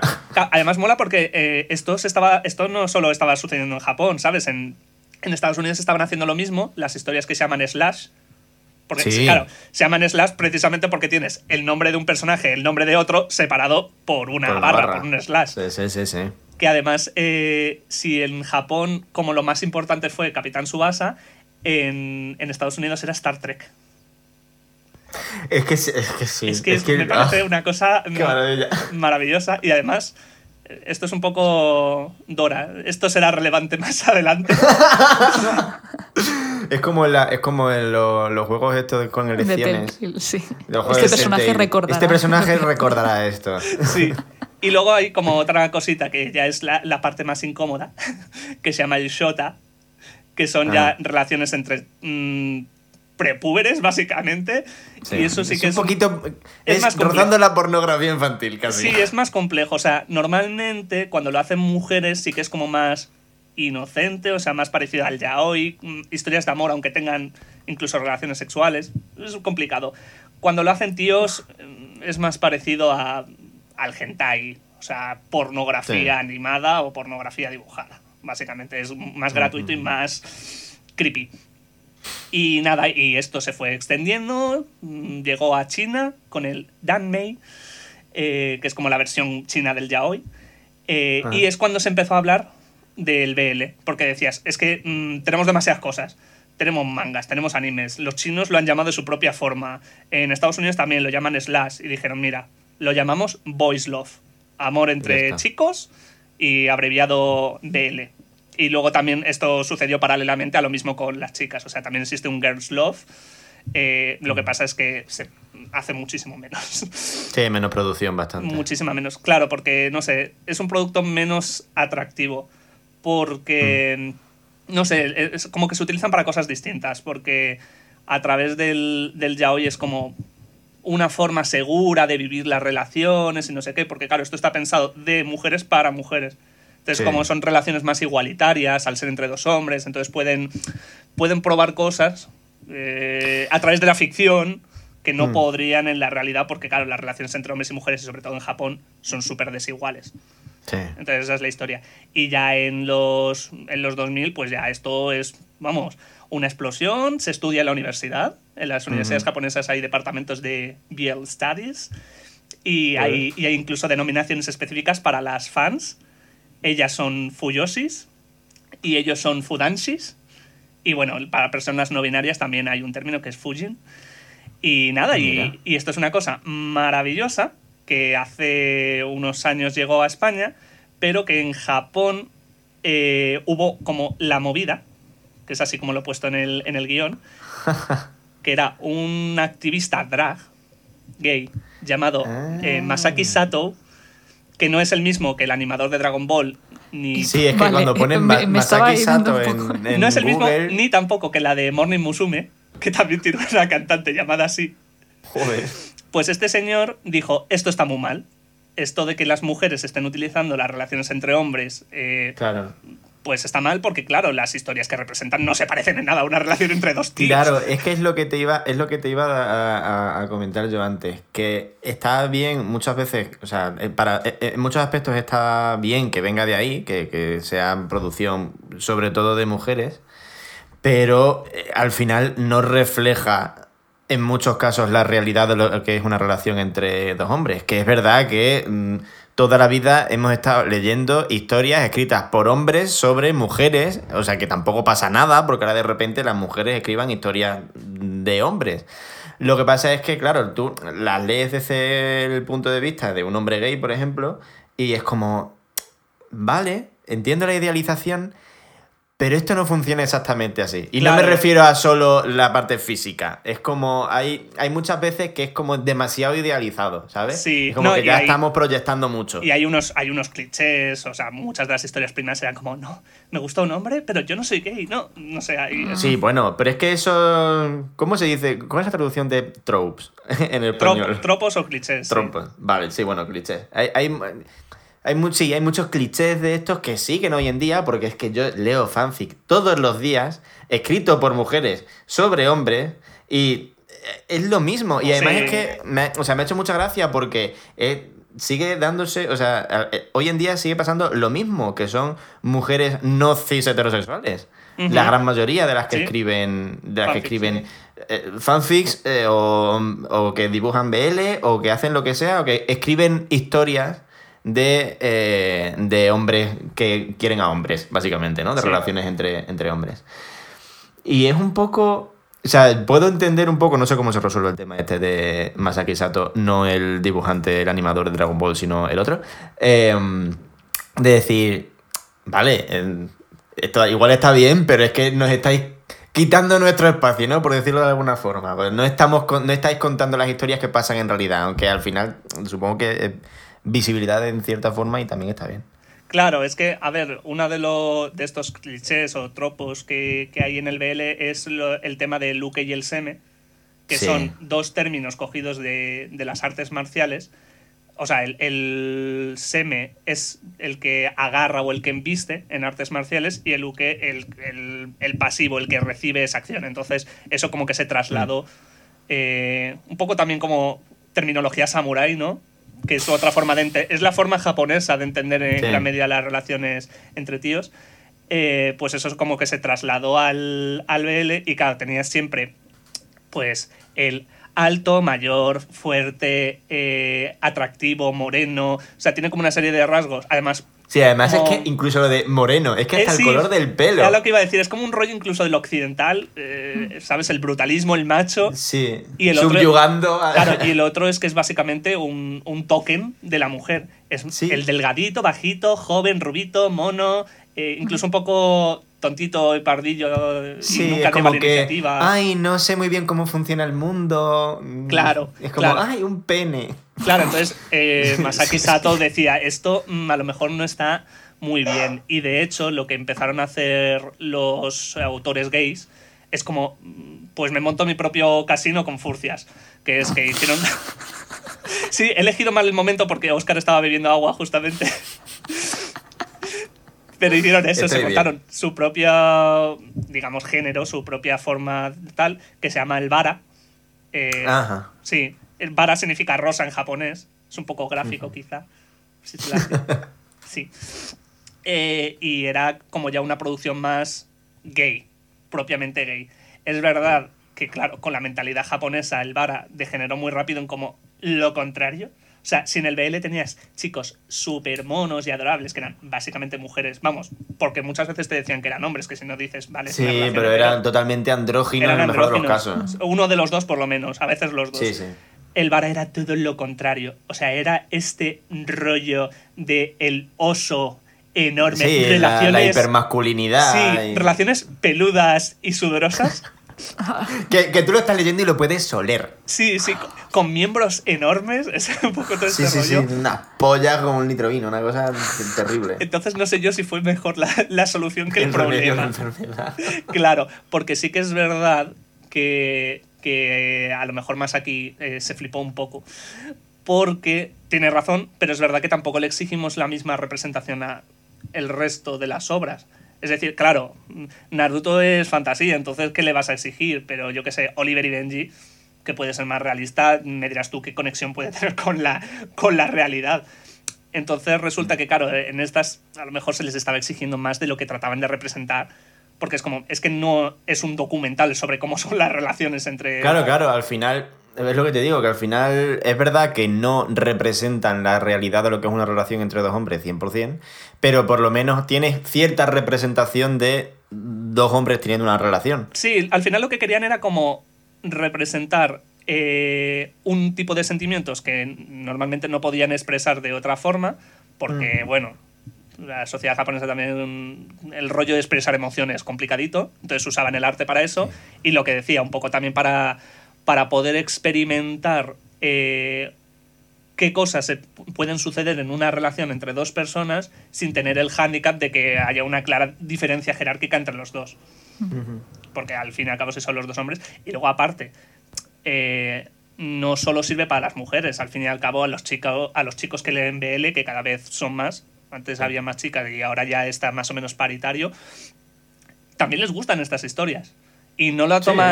Eh, por su valor superficial, no cogen y dicen, hostia, esto es una relación entre dos tíos. Claro, claro, esto es claro. Lo, estos son las pautas que hay que seguir y esto es lo que sucede. No, lo disfrutas por, por Es como puedes disfrutar Call Me By Your Name. Y no dices, hostia, Claro. esto es la vida de dos maricones. En la Toscana, enamorado de un señor. Claro, pero al final, mira, es que, pequeño paréntesis sobre Call Me By Your Name y la gente a la que le enfada muchísimo Call Me By Your Name porque Call Me By Your Name es pedofilia y no sé qué. Es como, lo tienes que, lo tienes que ver con la misma mentalidad con la que te leerías un fanfic. O sea, te, te puede parecer mal la diferencia de edad, que en la historia original no sé cuánto Muy es. poco. sé Muchísimo 17, menos. 24. Sí. Sí, No sé si son 24 y siete. 28 o algo por el estilo. Sí, él, él- él yo creo que tiene 17, no sé Sí, si es menor y de edad ahí. el y otro él creo que 20 tiene poco. Creo que tiene 23 o 24. Sí. O sea, son Sí, 6 sé- o sé 7 que se años van de por ahí, diferencia. vamos. Que te quiero decir, que igual es como. O sea, puedo entender que digas, no, porque claro, es la relación, ya estáis poniendo aquí a los maricones como si, eh, como pederastas o como no sé qué. O sea, puedo entender un poco la sensibilidad de decir, no hagáis esto porque luego nos dicen que es que somos unos pederastas. Pero en el mundo real, ¿cuántas relaciones no ha habido, hay y habrá de una persona barely legal o barely illegal Uy, qué asco me da y una, y una, per- frase. y una persona que tiene más una persona adulta? Pero Claro. no de con 7 años de diferencia, con 10 o 15. No, y, so- y sobre todo cuando tienes esa edad, 16, 17, porque como los de tu edad claro. son unos pánfilos, Claro, y, y entiendo que incluso dentro del mundo de las relaciones de, entre hombres, cuando encuentras una persona que a lo mejor tiene más confianza o que te puede enseñar un poco o te puede un poco abrir las puertas de esto está bien y esto se puede hacer, y más en una, en una película, una historia que está ambientada en los años 80, creo que es con en finales de los 80, eh, yo puedo entender que esa relación se dé así. Luego, una cosa súper idílica y que no Claro. pasa. Aunque, aunque existe la gente que tiene una casa en la Toscana y se va allí tres meses al año con sus criados, porque existe la gente rica. Nosotros no lo sabemos porque somos pobres de pedir. Pero existe la gente que tiene mucho dinero y que hace esas cosas. Eh, al final, yo creo que, de, por ejemplo, de Call Me By Your Name, enlazando con el tema del- de lo que estábamos hablando antes, no te tienes que quedar tanto con eh, lo obvio, o sea, lo que se ve de son dos personas, tienen una diferencia de edad y se lían y no sé qué, sino con cómo representa eh, ese viaje de Helio más en este caso, aparte es que es verdad que, que, que Timothée Chalamet está muy bien en esa película, eh, cómo, cómo se le ve físicamente en la cara, en el, en el, en el lenguaje gestual, eh, el, el, el enamorarse, ¿no? El, el cómo se... Cómo no se... Cómo, es que además es que está que no se aguanta, está que se folla encima, o sea, es una cosa terrible, sí, está que se sube por las paredes y el... el- el- al final dejarse llevar un poco, al final casi a- a- a- arrollar al otro porque es él el que, el que va como un desbocado, ¿sabes? Eh, es un poco más eso, el decir, estás sintiendo esto, es como cuando tienes eso, 17, 18, 16 años y ya sientes muchas cosas dentro y estás que no puedes. Es un poco es un poco eso que luego termina como termina y se enamora y el otro se va y no sé qué. Y es como, bueno, pues sé, shit happens y no pasa nada, la vida sigue. Eh, y con el, y con el, con el BL o con los fanfics, al final es un poco eso. Es verdad que hay cosas que están directamente muy mal escritas y que no tienen por dónde cogerlas y dices, mira, esto no pasa así nunca. O sea, ya no es que esté idealizado, ya es que esto es, es, es- es basura. Porque, porque eh, lo que pasa con los fanfics es que es contenido gratis. Y tampoco puedes andar pidiendo. Bueno, hay gente que paga, ¿no? Pero bueno, tampoco puedes estar flipándote aquí pidiendo entrar en AO3 y leerte mm, una novela mm, de calidad, rollo 100 años de soledad, ¿me entiendes? Pues no, pues si tienes suerte y hay una autora que escribe bien, pues oye, pues Eso métete ahí. Claro, sí, y al final es también un poco cuidar a esa gente, porque yo, yo es verdad que yo leo mucho fanfic en Twitter, porque hay gente que es que ya es el tema de los formatos y que hace formatos como si fuesen conversaciones y lo mezclan con texto escrito y no sé qué, y al final si encuentras una persona de estas y te gusta el trabajo que hace, cuídala, coño, si puedes darle dinero y tiene un coffee, pues págale de vez en cuando algo, que es lo que hago yo. Pero vamos, que al final lo que quería enlazarlo era un poco con eso, con que eh, más que fijarte en el detalle de... eh, yo creo que el BL, más que... mm, a- obviando que hay historias buenísimas ¿eh? y personajes muy bien escritos y, ahora, y luego recomendará obras, eh, es más quedarte con el fondo que con la forma muchas veces. Más el decir, también está bien tener historias bonitas de maricones que se quieren, ¿sabes? Y no la historia hiperrealista de que al final se mueran todos de sida. Claro, como en los años 70 y 80, que todas las películas eran eso. Eran los, los maricones y las bolleras son o asesinos, o víctimas, o, Sí, sí, no, También no. o el mariquita, o el mariquita gracioso. Las pelis actuales tampoco están muy distintas porque No. cua- en cuántas sobreviven los dos y acaban felices. No, ya, ya. Pero también te digo, eh, hay un problema adicional. Claro, el, el- uno de los problemas es que primero las personas LGTB tienen menos representación, entonces tienen menos productos y menos variedad, ¿no? Entonces, como que pides mucha calidad para lo poco que sale. Es como, claro, si tú. Es como Hollywood. Hollywood, ¿cuántas películas puede hacer al año, al año? 40, 80. Dices, bueno, con que me haga dos buenas al año, pero mientras tanto te ha cascado no sé cuántas malas. Mm, Películas de maricones o de bolleras tienes 10 y quieres que por lo menos 5 estén bien. No le exigen lo mismo. Y claro, yo creo que además también tiene que ver con un tema de que somos más exigentes con, eh, con las películas que representan a, a minorías que con eh, los productos mainstream. Es como, no, esto tiene que estar muy bien hecho y mientras tanto te estás tragando sapos con todas las comedias románticas de, de heteros, con todas las películas de acción o de comedia. Y también somos más exigentes en general con eh, las, los productos hechos por mujeres. No, eh, hay muchas cosas. En general, todo lo que les gusta a los hombres es mainstream, es normal que te guste. Y que te guste algo como específicamente de demografía femenina o que solo suelen hacer mujeres, ya es como algo marcado. Es normal que te guste el cine de acción, que te gusten las comedias románticas. mm. O, la, o puede ser la novela rosa o los fanfics, porque al final los fanfics es un género mayoritariamente femenino y por eso es algo minoritario. Se- Pero es que esto es un tema. Es que esto es un tema enorme. Pues Claro, toda de- la cultura producida y dirigida a mujeres, todo es mm, baja cultura y, y no tiene ningún valor. Y no, y, y me- y no me quiero meter en mi tema, pero, Pero- pasa también con la cultura fan. Sí, sí, sí, Eh, el claro. tema de- claro. BTS está mal porque le gusta a las chicas. Porque el, su público, que es verdad que tiene. O sea, es verdad que BTS ya está a un nivel en el que la demografía de, su, de sus fans es muy variada, con gente de todos los grupos de edad. De hecho, los censos, entre muchas comillas, que se han intentado hacer, porque ya son millones de personas, reflejan que entre los 25, 34, 35, 44 años es donde más gente hay.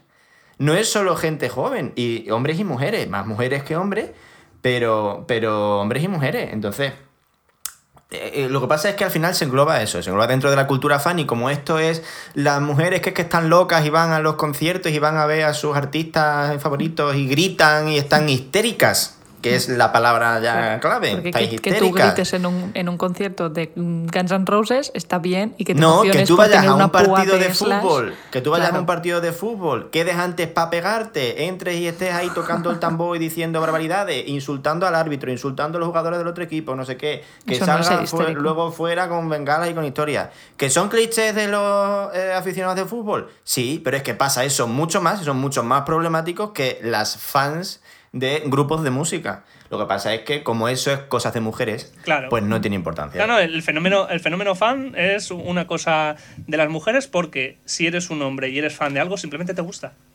Hmm. Aunque seas un eh, Claro. enamorado de tal, como si eres un enamorado, a lo mejor eres un especialista. O algún término de estos, eres un melómano, un, Claro. un gourmet, un. Cinéfilo. Claro, exacto, exacto, pero no eres un fan porque eso es como cosa de mujeres y claro, Eso está mal. no puede ser.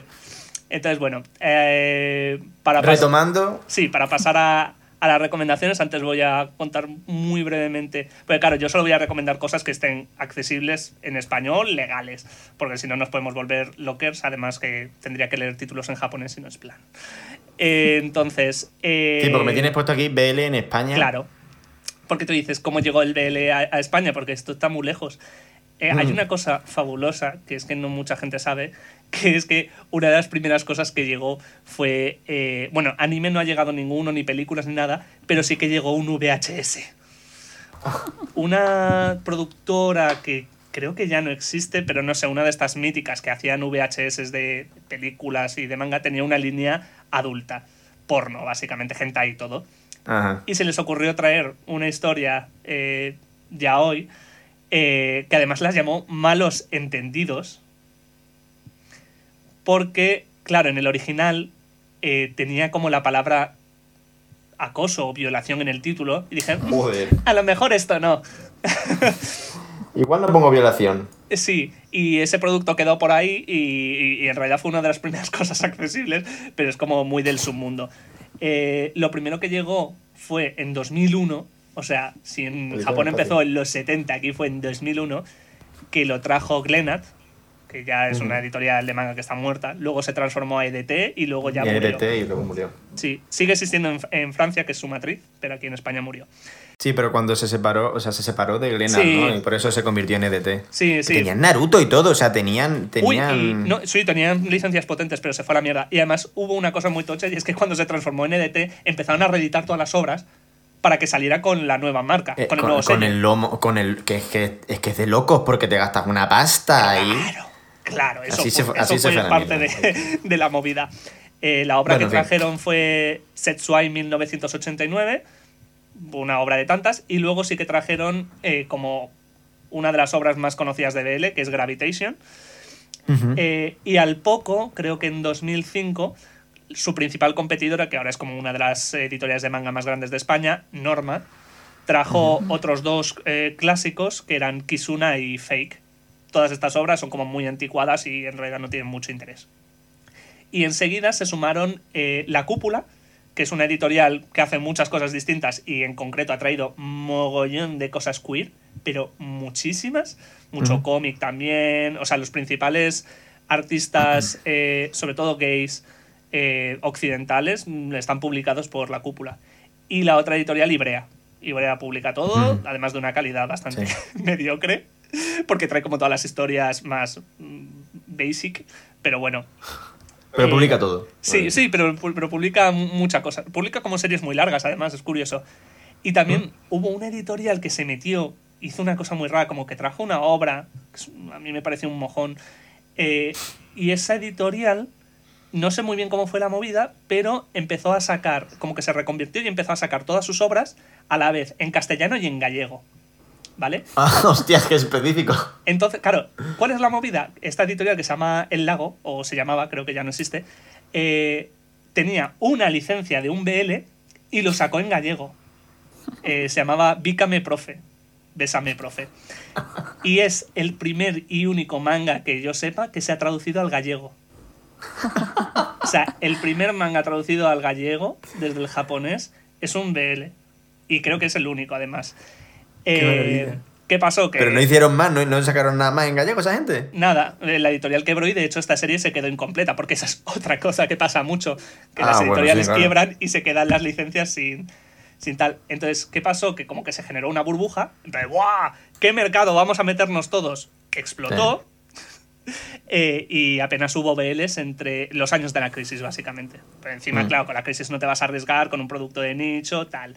Eh, muchas editoriales también se fueron a la mierda en aquel entonces. Eh, claro, los japoneses también estaban un poco recelosos, ¿no? Te he dado una licencia y me has dejado la obra a medias en tu país. Me has dejado tirado. Pues claro, ahora ya no me apetece en nada eh, venderte más licencias. Claro. Sí que es verdad que en otros países europeos funcionó mejor y al final, sí que a partir de 2014 o así, España se puso al día, empezaron a sacar otra vez BLs, tanto Ibrea como, como nuevas editoriales, Milky Way, Mm. Tomodomo, tal. Sí. Eh, Now Evolution, hay unas cuantas. Norma al final se acabó sumando otra vez, había publicado allí por 2005 y tal. Eh, ahora mismo... Sí, pero al final los que han tirado han sido editoriales más pequeñas. Bueno, Ibrea Sí, es grande. Sí, inde- independientes, quitando Ibrea y Norma, y ahora se ha sumado Panini. Ah, también. Sí, ahora se ha sumado Panini, además con una obra curiosa, así muy moderna y tal. Pero los que más han, han apostado han sido más independientes. independientes. Milky Way, Tomodomo, o sea, Cla- sí que de, hecho, sacado- de hecho, con un.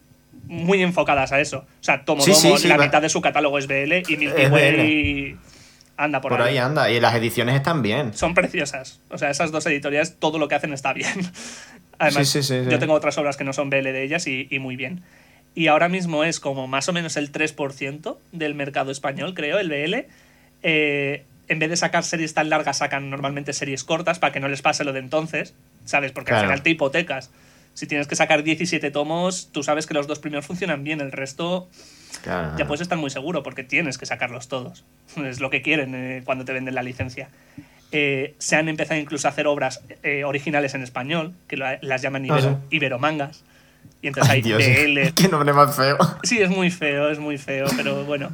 Y, y luego también hay un- una movida y es que algunas de estas empresas son internacionales, por ejemplo Ibrea. ¿Qué es lo Sí. que pasa? Que eh, no está muy globalizado el tema, entonces tú las licencias las tienes que comprar para un país específico. ¿Qué es lo que pasa? Que tú eh, tienes, Ibrea eh, eh, está en Argentina, en España y por algún motivo en Finlandia. No me- de verdad que no me preguntes países hispanohablantes, básicamente. Sí. Entonces, eh, lo que licencia en España no lo puede sacar en Argentina, tiene que negociar una nueva licencia. Entonces, claro, Ah. es una absurdez. Están todos los latinos comprando desde España y, pagando los gastos de envío porque ahí no les llega nada. Entonces tienen licencias distintas. Bueno, eso es una locura. Y pues ya ahora de las recomendaciones, eh, que van a Mm. parecerse un poco a las que le hice a Oscar en su día. Cuando Ah, le sí, es que Nacho, además Nacho es exhaustivo cuando te recomienda cosas, porque es como te las ordena por nivel de interés de que te pueda gustar, te lo deja todo muy bien escrito, te hace una reseña, o sea, es que es una cosa magnífica. Claro. Claro, entonces, bueno, voy a no mencionar unas cuantas, todas están en español oficiales, seguramente todas de una editorial de las que he mencionado, A ver cuántas me he leído. Eh, por lo menos la mitad, yo creo. Eh, primero, autoras, porque hay, hay algunas autoras que como han hecho muchas obras buenas, pues las han traducido varias editoriales Mm. distintas. Una que me gustó bastante es eh, Rijito Takarai, que esta tiene en español dos obras. Seven Days, que es muy cuca, es una obra bastante normalita. Creo que luego la adaptaron en un dorama o algo así. Y otra, que es Ten Count, que va a tener anime en. Yo creo que este año. Pero bueno, ha pasado, han pasado cosas en el mundo que a lo mejor se están Sí, igual retrasando. Por lo que sea. Claro, Seven Days es muy chula porque es como un chico que todos los lunes eh, las chicas le piden salir y él siempre dice que sí, pues una, una semana se le ocurre hacerlo a un chico en plan de, oye, pues este es muy guapo, voy a decirle, y le dice que sí, y entonces tienen su relación de, de siete días, porque normalmente a los siete días como que se cansaban de él y, y volvía a empezar el ciclo. Y, como que descubre, ¿no? Es Sí, sí, poco- no sé, como al final decían, ay, parecía tan brillante y al final es una persona normal. Entonces como que se desencantaban.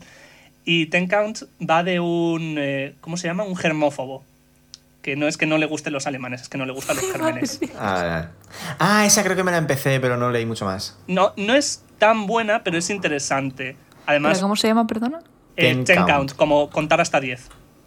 Ah, Porque es como el terapeuta le dice que haga una lista de 10 cosas que no podría hacer porque tiene germofobia. Entonces, por ejemplo, Ah. dar la mano a alguien, tal, y van trabajando en esa lista. Mira, pues esa persona viviría tan pichi con el coronavirus, porque está ya acostumbrada. Claro.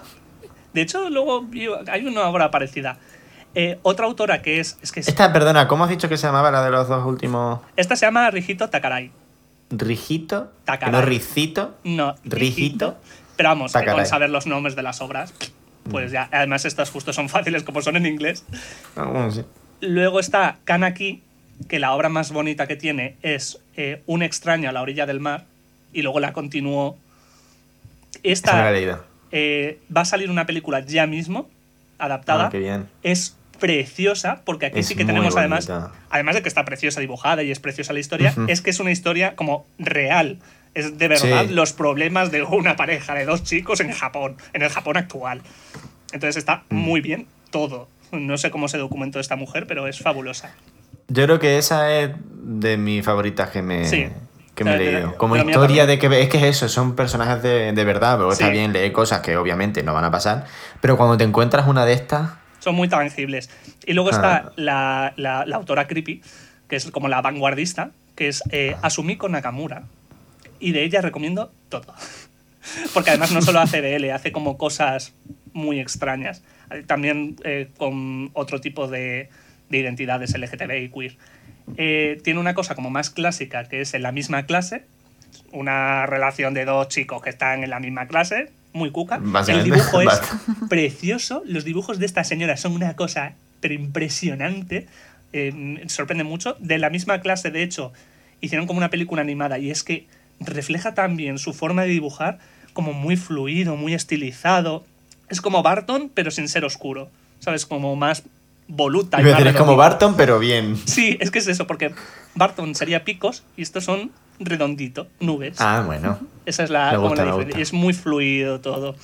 Y luego tiene como una de las obras más creepy que he leído Sí, de sí. BL, que es La respiración de Copérnico. Eh, esta, la historia está muy bien, pero es que sobre todo es también precioso el dibujo. O sea, es, es una maravilla. Es de las obras más artísticas de BL que, que he leído. Solo Pero por eso. creepy, creepy en qué sentido? Porque ella es muy mm, gráfica y muy sucia. No, con, no en el sentido de "Ah, vamos a follar y va a ser muy duro, sino muy. eh, pues yo qué sé, si sale un coño. Es un coño con pelitos, ese es este rollo. Es, Ah, bueno, muy realista. Sí, eh, y los personajes son muy oscuros, son menos los de la misma clase que son muy cookies, el resto de sus obras son personajes muy mm, un poco mala gente, muy mm, no sé. Pues básicamente me estás diciendo que es que refleja la realidad, ¿no? Esta señora. Sí, sí, sí. Son, son personajes muy oscuros, con muchos mm, traumas y hacen cosas, eh, pues, de, o si no, matar, violar, no sé. Pero, no sé, Ah, está muy estilizado, es, está muy bien, es que está muy bien esta autora. De hecho, es la autora que más BLs tiene en español. Tiene una serie, o sea, tiene una serie de ¿Ah, sí? mangas que trajo, creo que Milky Way, solo para sacar obras de esta autora de lo buena que es. Y es súper vanguardista. Y luego ya recomendar obras concretas, que yo creo que la mayoría son las que te recomendé a ti, Oscar. Eh, También di- las dividí en su día en dos, en dos tipos. Están las que te ponen el corazón calentito y las que son creepies. Eh, las que te ponen el corazón calentito, aquí puedes comentar, Oscar, porque la primera es Sombras desde Shimanami. Es que es.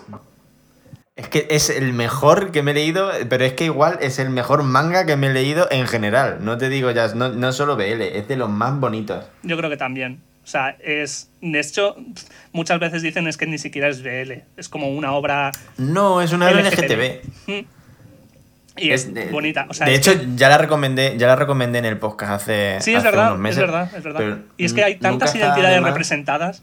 Hay Sí. lesbianas, Y- hay gays jóvenes, gays viejos, hay un, eh, una persona sexual, hay una persona que se traviste y que no sabe muy bien cuál es su identidad y que tampoco le importa. Y, y- y es de mis personajes favoritos Sí. porque es como, es que yo no tengo por qué saber, no tengo por qué tener claro nada, simplemente Claro. me gusta hacer esto y ya está. Es que es eso, es que eh, eh, los- todos los personajes están escritos con muchísimo cariño, además que se le nota, que les quiere, o sea, como si fuesen personas de verdad.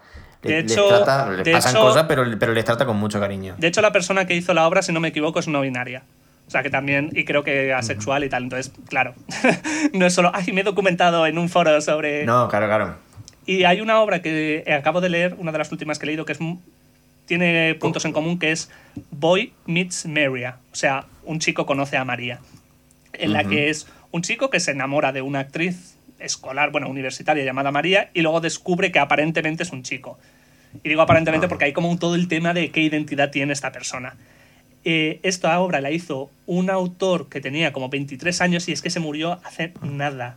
O sea, en plan, Ah. hace uno o dos meses se murió. Ah, sí, me lo pasaste Sí, esto, sí. me quedé flipando. eh, se llamaba, bueno, su seudónimo, porque casi siempre escriben con seudónimo, era Pello.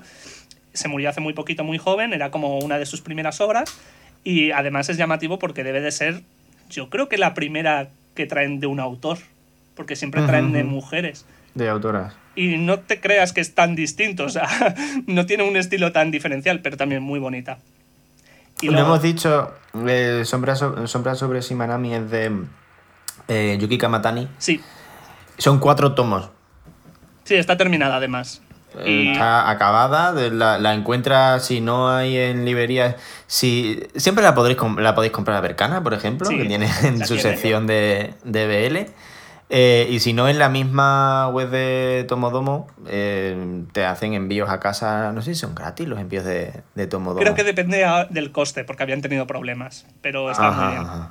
No sé, yo Pero no vaya, sé, pero está muy bien. Y yo a veces, bueno, suelo comprar las propias editoriales porque el Ujú. precio no varía tanto y al final es que se llevan el 100% y eso les gusta. Claro. Y A no ser que tengáis una librería de confianza, una librería Sí, amiga a la que le queráis hacer gastos, eh, está bien también Y son- y comprarle. son muy Además, rápidas. estas Son muy Sí, rápidas en los sí. envíos. Sí, sí, sí, sí. Por eso. Que además son editoriales pequeñitas, o más o menos pequeñas, Sí, sí, no, independientes. eh, que si les compráis a ellos directamente, pues también les viene bien. Cualquiera, de- en este caso, cualquiera de las dos opciones está bien. Siempre todo está bien, menos comprarle a Amazon. Sí, sí, Amazon. no, Básicamente. por favor. O sea, antes. Amazon, ya hemos dicho que Amazon no. Y luego Amazon Boy. Meets, Meet- eh, Boy Meets Maria tiene un tomo. Y hay otra obra que va a tener cinco tomos y llevan cuatro, que se llama Puedo oír el sol. Que esa te la recomendé, pero creo que no la has leído. No, no lo he leído. Es preciosa porque es de un chico sordo. Y es Ah. un chico sordo que conoce a un chico no sordo y cómo el chico no sordo se quiere meter, bueno, un chico oyente, se quiere meter en, eh, en esa comunidad, enterarse para, eh, para relacionarse con este chico. Entonces va aprendiendo lengua de signos, eh, quiere trabajar, dedicarse profesionalmente a- a- al mundo de Qué la bien. tecnología para accesibilidad de, de sordos. Es Ajá. súper bonito y súper bien hecho. ¿Esta se la, se, se la ha leído Miguel? eh, sí, Miguel se la ha leído y le encanta. Pues ¿Qué que es lo que además te explica cosas de la lengua de signos japonesa. Eh, Ah. y, y no es nada cliché. O sea, no es nada en plan de. Claro, como es sordo, está resentido y quiere oír. No, es como los sordos son una comunidad, tienen en muchos sentidos otra concepción del mundo y muchos sordos están orgullosos de serlo y no piensan que les falte absolutamente nada y muchos Ah. se niegan incluso al tema de los implantes. y Implantes tal. cocleares y todas estas cosas. Claro, y, están, y tienen una postura fuerte en contra. Entonces, es súper didáctica esa obra. Y bueno, hay otras, pero no voy a recomendar más porque si no nos volvemos loquis. Y obras creepies, que también has leído algunas, Oscar. Sí. Y no es solo, y no es solo manga japonés, porque hay No una. sea- Efectivamente. Eh, antes, antes os decía del kinkismo, pues está uno que es Pájaro que trina no vuela, que es de Ay. yakuzas. Esta me la recomendaste. Esta te también, recomendé, sí. es buenísima. Eh, creo que tiene cinco tomos y no está acabada. Está muy bien, muy bien dibujada y muy documentado el tema de la yakuza. Además hay como una relación poco BDSM. Es, es chula. De esta también hicieron una... Uy, la cara de Julia. Se ha apuntado muy fuerte. Ay, sí.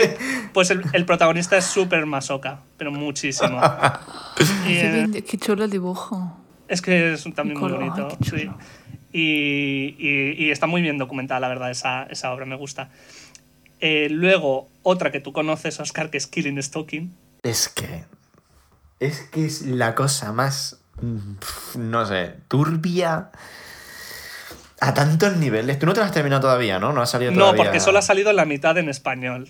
Claro, es que yo leí en formato webtoon porque era un Sí. webtoon. Es coreana esta. Esta es coreana. Eh, em, salió en formato webtoon, que es una cosa que en Corea. no- en Japón creo que no tanto. no, no, no, no, no tanto. Es una cosa mucho más Existe, coreana. pero esto. sí. Y en Eh, Taiwán creo que también se hace. Ajá. Que yo tenía mucha curiosidad porque al final un webtoon es un cómic vertical y muchas veces está dibujado para ir leyéndolo haciendo scroll. Tiene sentido el cómo te van contando la historia porque está pensado para ir haciendo scroll. Son un, poco como, que a mí- son un poco como las viñetas de periódico. Las, como las típicas historietas de periódico, ¿no? No sé. Yo creo No que sé. sí.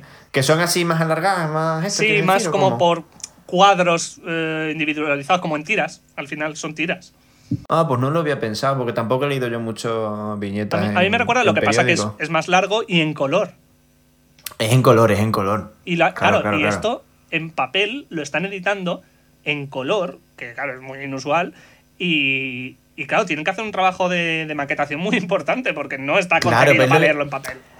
Claro, es, es lo que te estaba diciendo, que está pensado porque hay muchas veces que la continuidad de un dibujo es un rato haciendo scroll, ¿sabes? Porque es una cosa muy larga. Entonces, eran como esto, ¿cómo lo van a hacer en papel? ¿Cómo va a quedar esto? Pero está bastante bien. Sí. Yo por lo que tú me enseñaste, eh, está bastante bien, bastante bien trasladado. Luego, la historia es eh, para llevarse las manos a la cabeza muchas veces. Yo me acuerdo de que eh, Paula, la de Eurogamer, en el librero ilegal una vez, eh, recomendó, o sea, recomendó, habló de Killing Stalking y le dijo que a ella le había afectado muchísimo. O sea, en plan, si tienes un trigger con el tema mm, abuso, A violaciones, ver, cuenta, igual. cuenta un poco de qué va por encima sin hacer. spoiler. Cuéntala tú que te la has leído después, que yo hace Vale. mucho que me la leí. Vale, esto es un, un chico, además, así como muy, muy delgadito, muy enfermizo.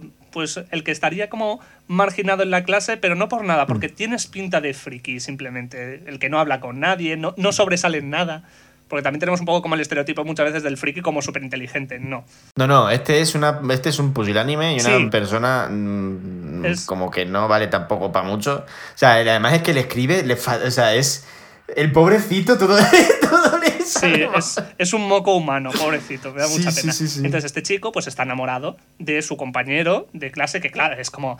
Es, es básicamente como el quarterback del equipo, digamos. Totalmente Este es- alto, rubio, claro, guapísimo. Claro, claro, precioso, un, un pelito, un no sé qué. Ah. Entonces, eh, por una casualidad de la vida, acaba colándose en su casa, un poco sin querer queriendo. Eh, Porque es, un, es, que, es que la cosa de este Claro. Nacho, es que el protagonista, él, el chavalito este, él ya es un puto creepy. Es un O sea, stalker, es que- que es, es lo que dice el título. Killing Stalking, es un stalker. Ay, Dios mío. Sí, sí. Claro, entonces se mete en su casa y es como, ay, qué guay, está en su casa y, y oye ruidos y de repente se encuentra en el sótano a una chica atada, amordazada. Ay, Dios mío. Claro. Y el otro, ya, esto es como el primer capítulo, tal. Y Sí, aparece el otro por detrás, en plan, te he pillado y le secuestra. Y es que resulta que es un eh, psicópata o un sociópata. Sí, sí, un, un asesino, asesino, en vaya. serie que secuestra Ah. gente y la mata. Y es la relación enfermiza entre los dos de. "Mm, estoy- sigo estando enamorado, pero me da mucho miedo esta persona. Y el otro también juega a. Bueno, pues si estás enamorado, venga, yo también me voy a enamorar. Mm, Claro. No sabes qué pasa ahí. Sí. o sea, es bastante, es bastante spoiler todo lo que estamos diciendo, ¿no? Pero, No, porque pero- esto, esto es casi. Es, que es la premisa casi sí. del. Sí. Sí, sí. Es como Pero para que relación. sepáis. Claro, es para que sepáis a lo que vais, porque yo entiendo que Killing Stalking no es una, No. es una obra para que la lea todo el mundo. No es una historia que Si romántica. tienes un trigger. No, si tienes un trigger importante con el tema. mm, violencia. eh, violencia gráfica, además. Eh, violaciones, abusos, secuestros, no sé qué. Igual no te la leas porque es realmente desagradable en algunas partes. Sí. Eh, lo que pasa es que es lo típico, eso es como mirar un accidente, que no puedes dejar de mirar. Pues es eso, es como, pero ¿cómo, ¿cómo, puede, ¿cómo puede escalar esto más? Y escala hasta el final del- de la obra, que es verdad que Nacho todavía no se lo ha leído, pero es como cuando pensabas que ya no podía dar más mal rollo y más asco y ser más desagradable todo, el- Es como, parece que no, pero es como un thriller. O sea, es como la diferencia entre thriller y obra de terror, ¿no? No es Hmm. terror en el sentido de, ah, qué gore, qué tal. Es terror psicológico y es todo el rato el suspense ver, y la eh, intriga es de un poco gore a veces. Sí, bueno, pero no gore. sí. es verdad que yo soy un poco, es verdad que yo tengo un poco, soy un Claro. poco delicado para O estas sea, cosas. a ver, pero... está, está matando gente, te quiero decir, tampoco vas a... Sí, sí. Pero es una obra que está muy bien hecha y me está encantando. Y otra obra creepy. Porque somos unos psicópatas. O- sí, un poco. Pero todos tenemos ese puntito. Todos, como le decía Sí. el otro día a un amigo, todos hemos sido jóvenes impresionables. A todos nos han fascinado los asesinos en serie y... Total. Eh, los vídeos, lo- lo- las películas estas de gente matando a gente. Los slasher. los slasher.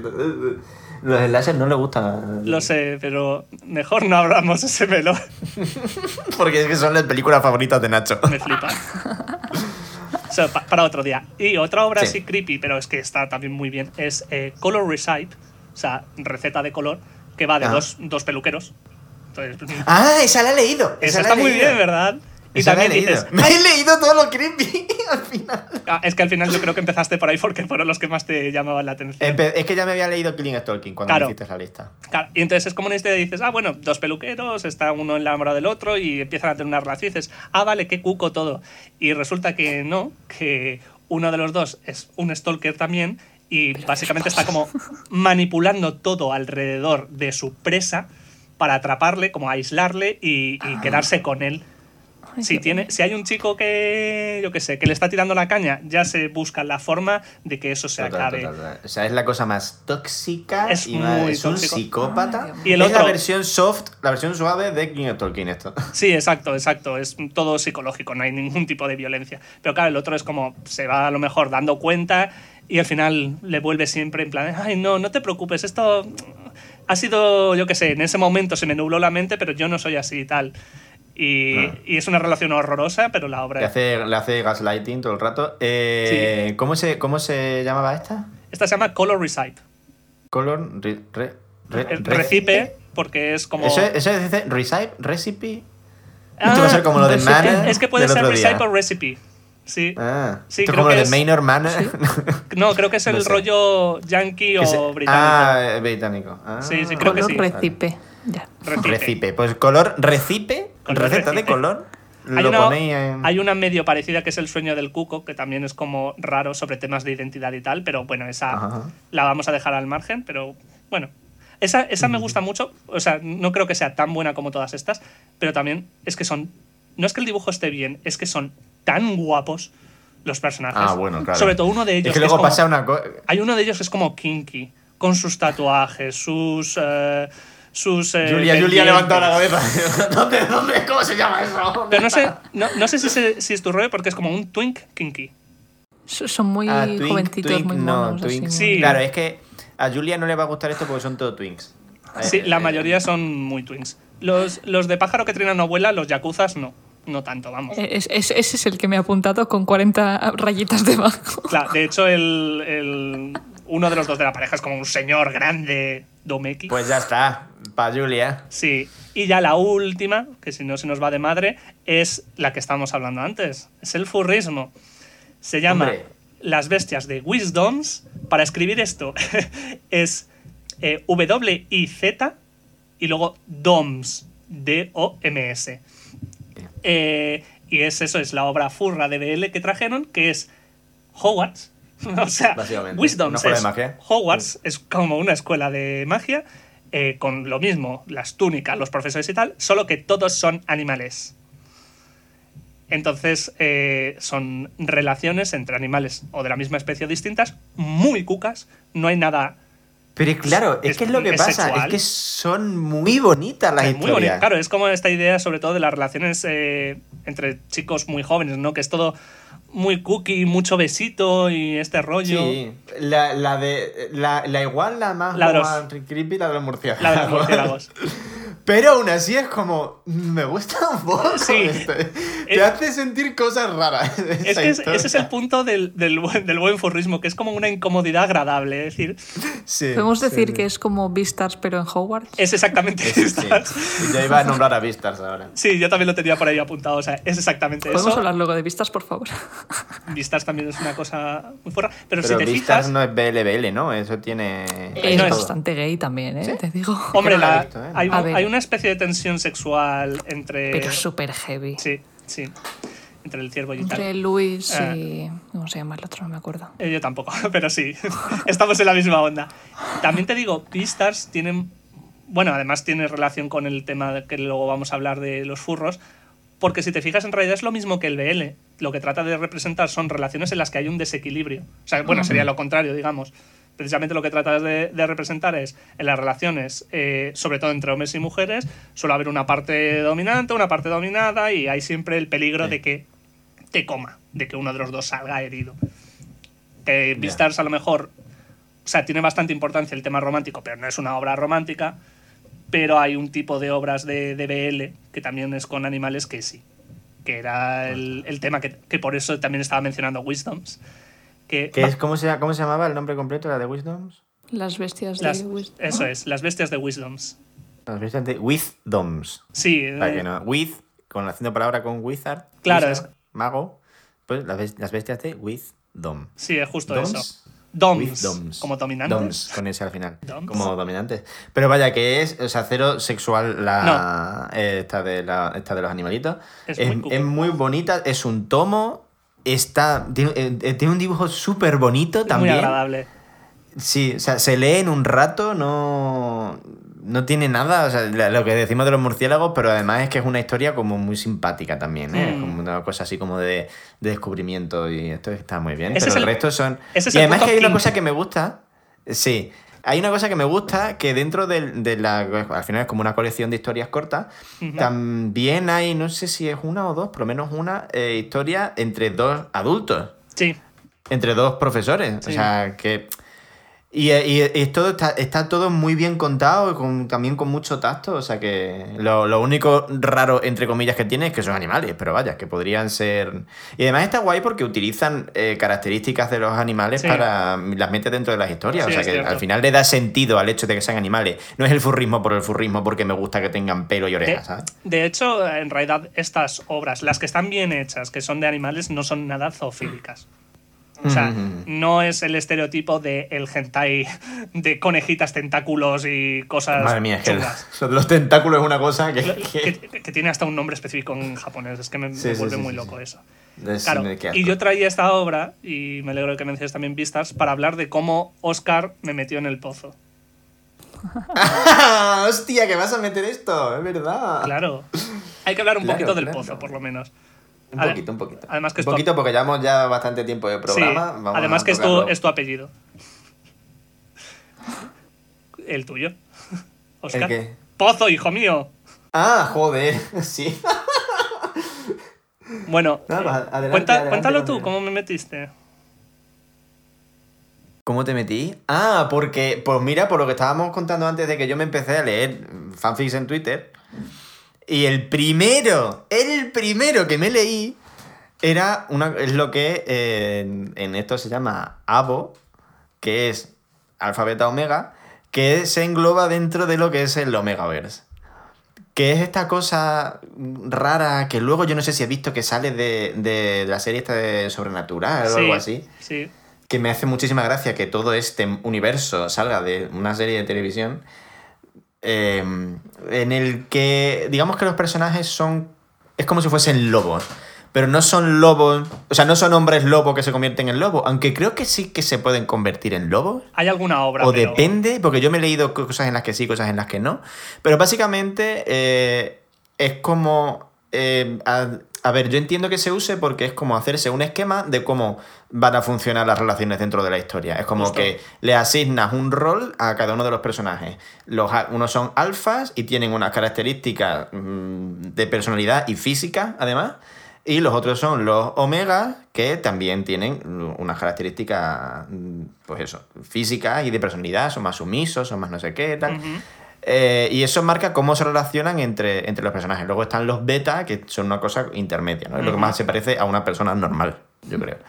Em, y claro, yo cuando me estaba leyendo eso, yo me estaba leyendo esa historia y a la vez estaba buscando en Google todo el rato porque decía, ¿esto qué coño es?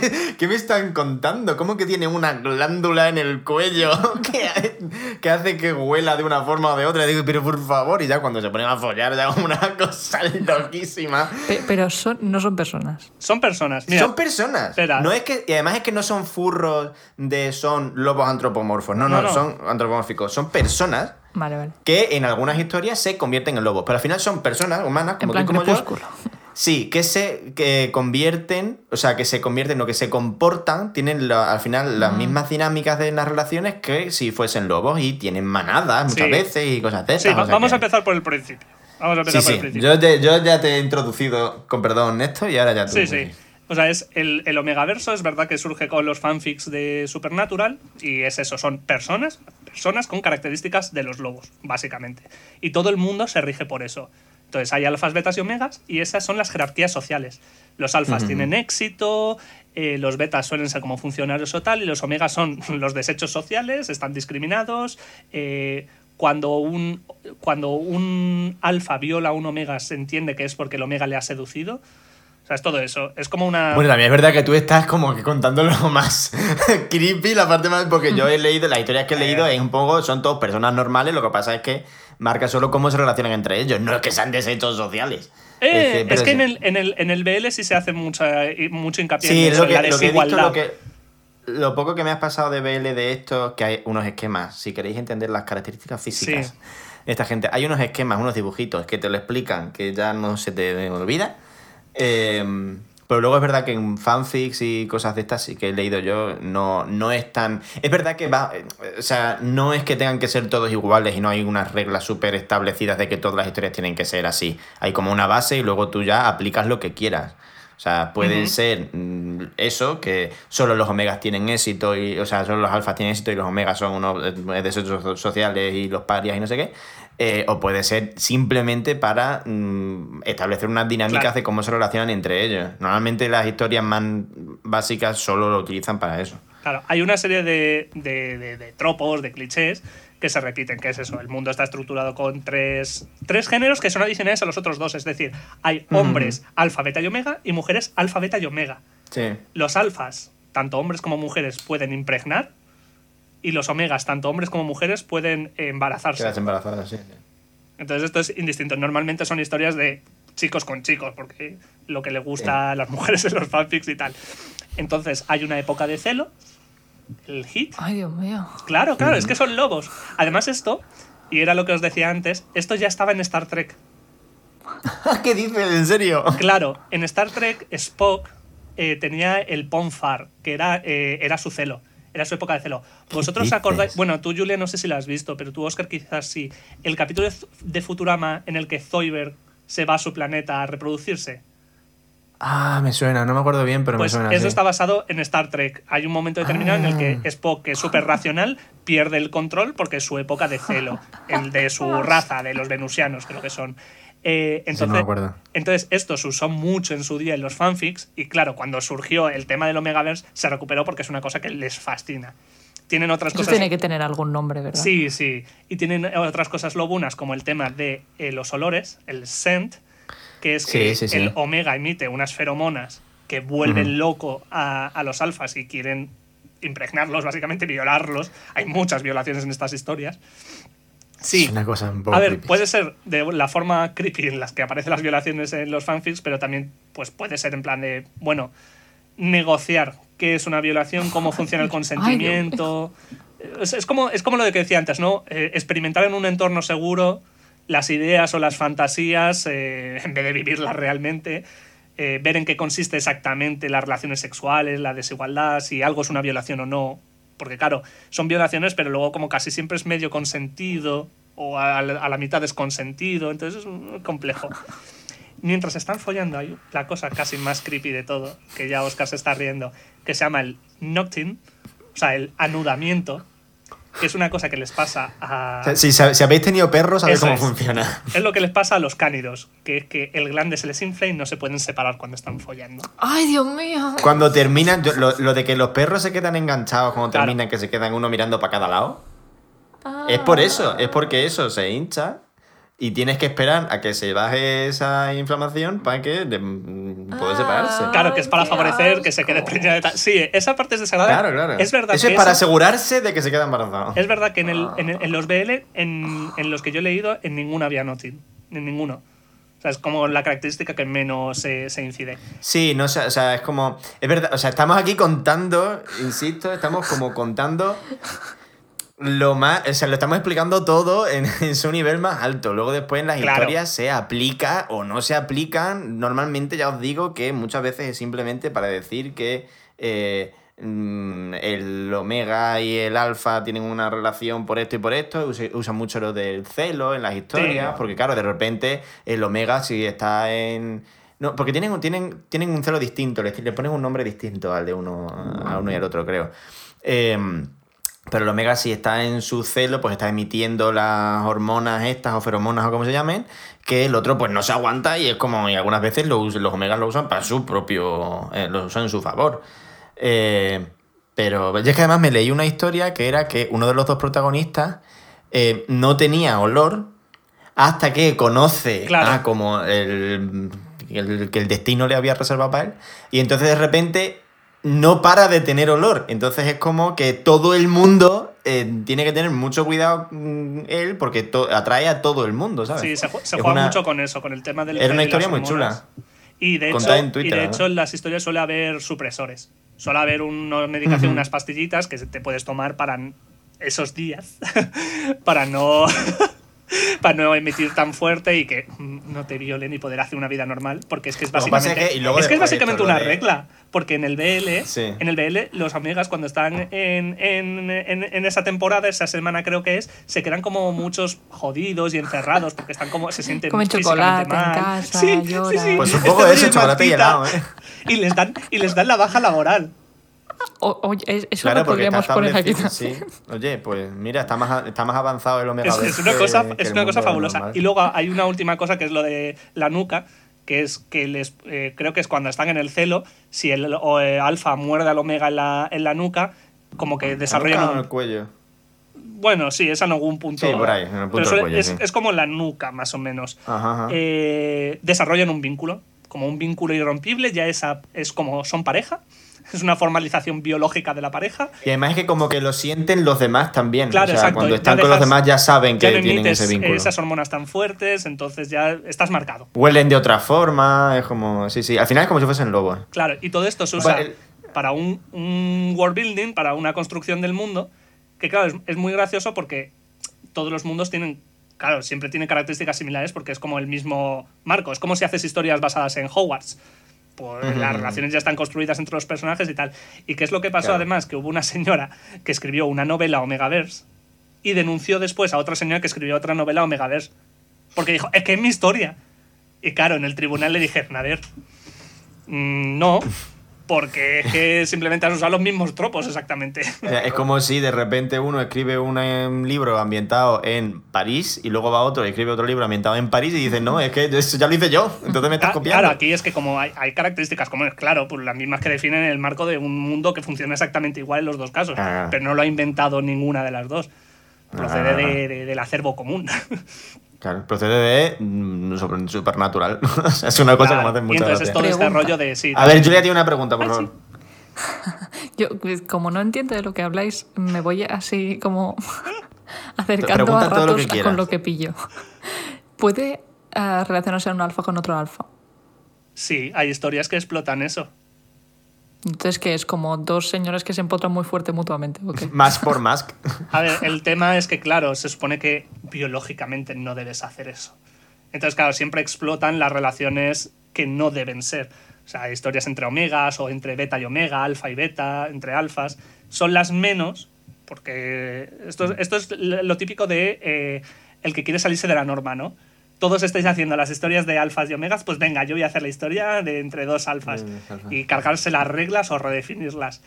Eh, yo sí he visto historias, pero es eso, tienes como que contar muy bien qué, qué sucede en esos casos. Porque Que luego una cosa que me gusta mucho de todo el tema este del Omegaverse, que es lo que, insisto otra vez, que luego cada uno aplica las normas que quiere y Claro. las modifica a su antojo y no pasa absolutamente nada, no es una cosa cerrada, porque por ejemplo, Nacho está todo el rato diciendo que son violaciones y es como es como en el, en el sentido más estricto del Omegaverse igual sí y en las historias que es verdad que en el BL lo, lo usan un poco de otra forma, ¿no? Em, pero yo todavía me tengo que leer una, un, un abo de esto, que es un poco como en, en el mundo del fanfic. Se- el- se- yo creo que se usa más el término Sí. abo. Em, creo que todavía tengo que leer alguna en la que realmente haya una violación. O claro, sea, porque es, no es verdad al que. final no lo que- es. Claro, no, porque no, porque yo creo que usa- lo usan más los clichés estos de alfa, beta y omega para mm, definir las relaciones. Es lo que decía al principio. Al final es una forma cómoda de establecer cómo van a ser las relaciones entre los personajes desde el principio. Claro. Te dicen, fulanito es un alfa, meganito es un omega, y ya sabes desde el principio cuáles son las dinámicas. Y puedes dedicar más tiempo a desarrollar la personalidad de los personajes que a decir, pues es que, claro, porque él es muy impulsivo y no sé qué, y inventarte un- una Claro. historia y una... No, simplemente es un alfa, ya sabes cómo es. Voy a dedicar la historia a contarte otra cosa, o me interesa más los hechos, las cosas que pasan, que este hace esto porque para explicarte por qué lo hace, no, es un alfa y ya está, o es un omega, ya está. No, y te permite explorar el tema de cómo funciona la desigualdad. A ver, al fin y al cabo esto es como una especie, ¿cómo se llama? Un determinismo biológico, ¿no? En plan de has nacido así sí. y tienes que ser Claro, así. claro. Pues tiene mucho que ver con, con el tema del sexo y el género, al final, de explorar cómo pueden ser las... Y, y también las desigualdades que hay en cualquier relación. Sí. Son dos personas distintas, cada uno con sus características y según el contexto de la situación hay desnivel en muchos sentidos. Él es más listo, él es más guapo, él no sé qué. Entonces es como también esa forma de, de- de explorar cómo sería una, una relación con unos problemas que ya te vienen dados. Claro, es muy cómodo. En el fondo, Claro, va, claro. porque dices, ya sé qué tipo de problemas puede tener esta gente, porque de por sí, como parten de una situación problemática. pues luego puedes mira- romper las normas, ¿sabes? Y, precisamente eso, eh, convertir una relación entre un alfa y una omega en una. en intentar igualarla o que ellos, los personajes, intenten igualarla de alguna forma porque se quieren muchísimo o alguna cosa de, de esta. Sí, sí, O sea, hay- luego hay, hay mucha, tan- hay, hay mucha innovación y eso mola mucho. Y hay mucha, Al final- hay mucha relación entre textos. Eh, coger cosas de historias, perdona. Sí, sí, sí, no, no, no, no, está bien, está bien. Que, que al final es eso, al final es una forma de que tú te vas a leer una historia que está en el Omegaverse o un Avo o lo que sea, y ya sabes, o sea, ya es como que, es verdad que la primera vez que lo lees, si además no tienes ni puta idea de dónde te estás metiendo, es como, ¿qué es esto? Tuerce estoy leyendo? Yo me acuerdo de estar leyendo en el móvil y en el, en el sofá sentado y reírme y decirle a Juan, es que no te haces una idea de lo que estoy leyendo. O sea, tengo- estoy más tiempo mirando en Google que leyéndome esto porque es que son unas cosas más raras. ¿Qué es esto? ¿Qué es esto? Pero al final cuando lo tienes, esto es como en Matrix, ya sé Kung Fu, pues cuando ya te instalan el, el Omegaverse, es como que ya te puedes leer cualquier historia. O sea, ya entras sabiendo de qué va la vaina. Es como, bueno, ¿Podemos pues ya sé. confirmar que esa historia era de BTS?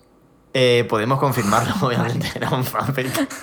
Todos los fanfics que leo yo son de BTS. Claro, luego hay mucho, mucho de eso, como el slash de toda la vida en el fondo. o sea, claro, los, claro. los shipeos no solo es de personajes de obras, sino de personajes reales, de, de actores, por ejemplo. Hay el de, sé que hay de Tom Holland con Hiddleston, creo, o con el de Capitán América. Con el. Con. Con, Con mi novio, Tom Hiddleston. Con Jake. Gyllenhaal. Seguramente haya. Con Ah, Jake con Gyllenhaal. va- con varios, es Porque que con hay, varios. Ah, por porque hay una- un tema de la dinámica entre los dos durante la promoción de la película La Zona de Sí, Spider-Man. que sí, ¿Cómo se llamaba la era el segunda? malo. Perdona.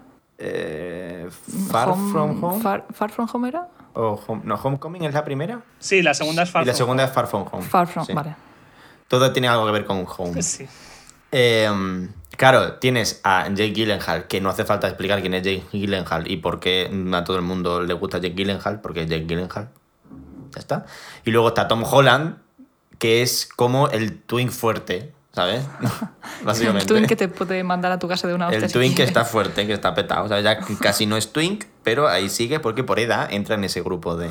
Es, es el, el reverso oscuro de Chalamet, de Timothée Chalamet. Totalmente. Está Timothée Chalamet y está Tom Holland. Son dos caras de la misma moneda. Eh, Timothée Chalamet es twin, twincazo, vaya. Es una cosa...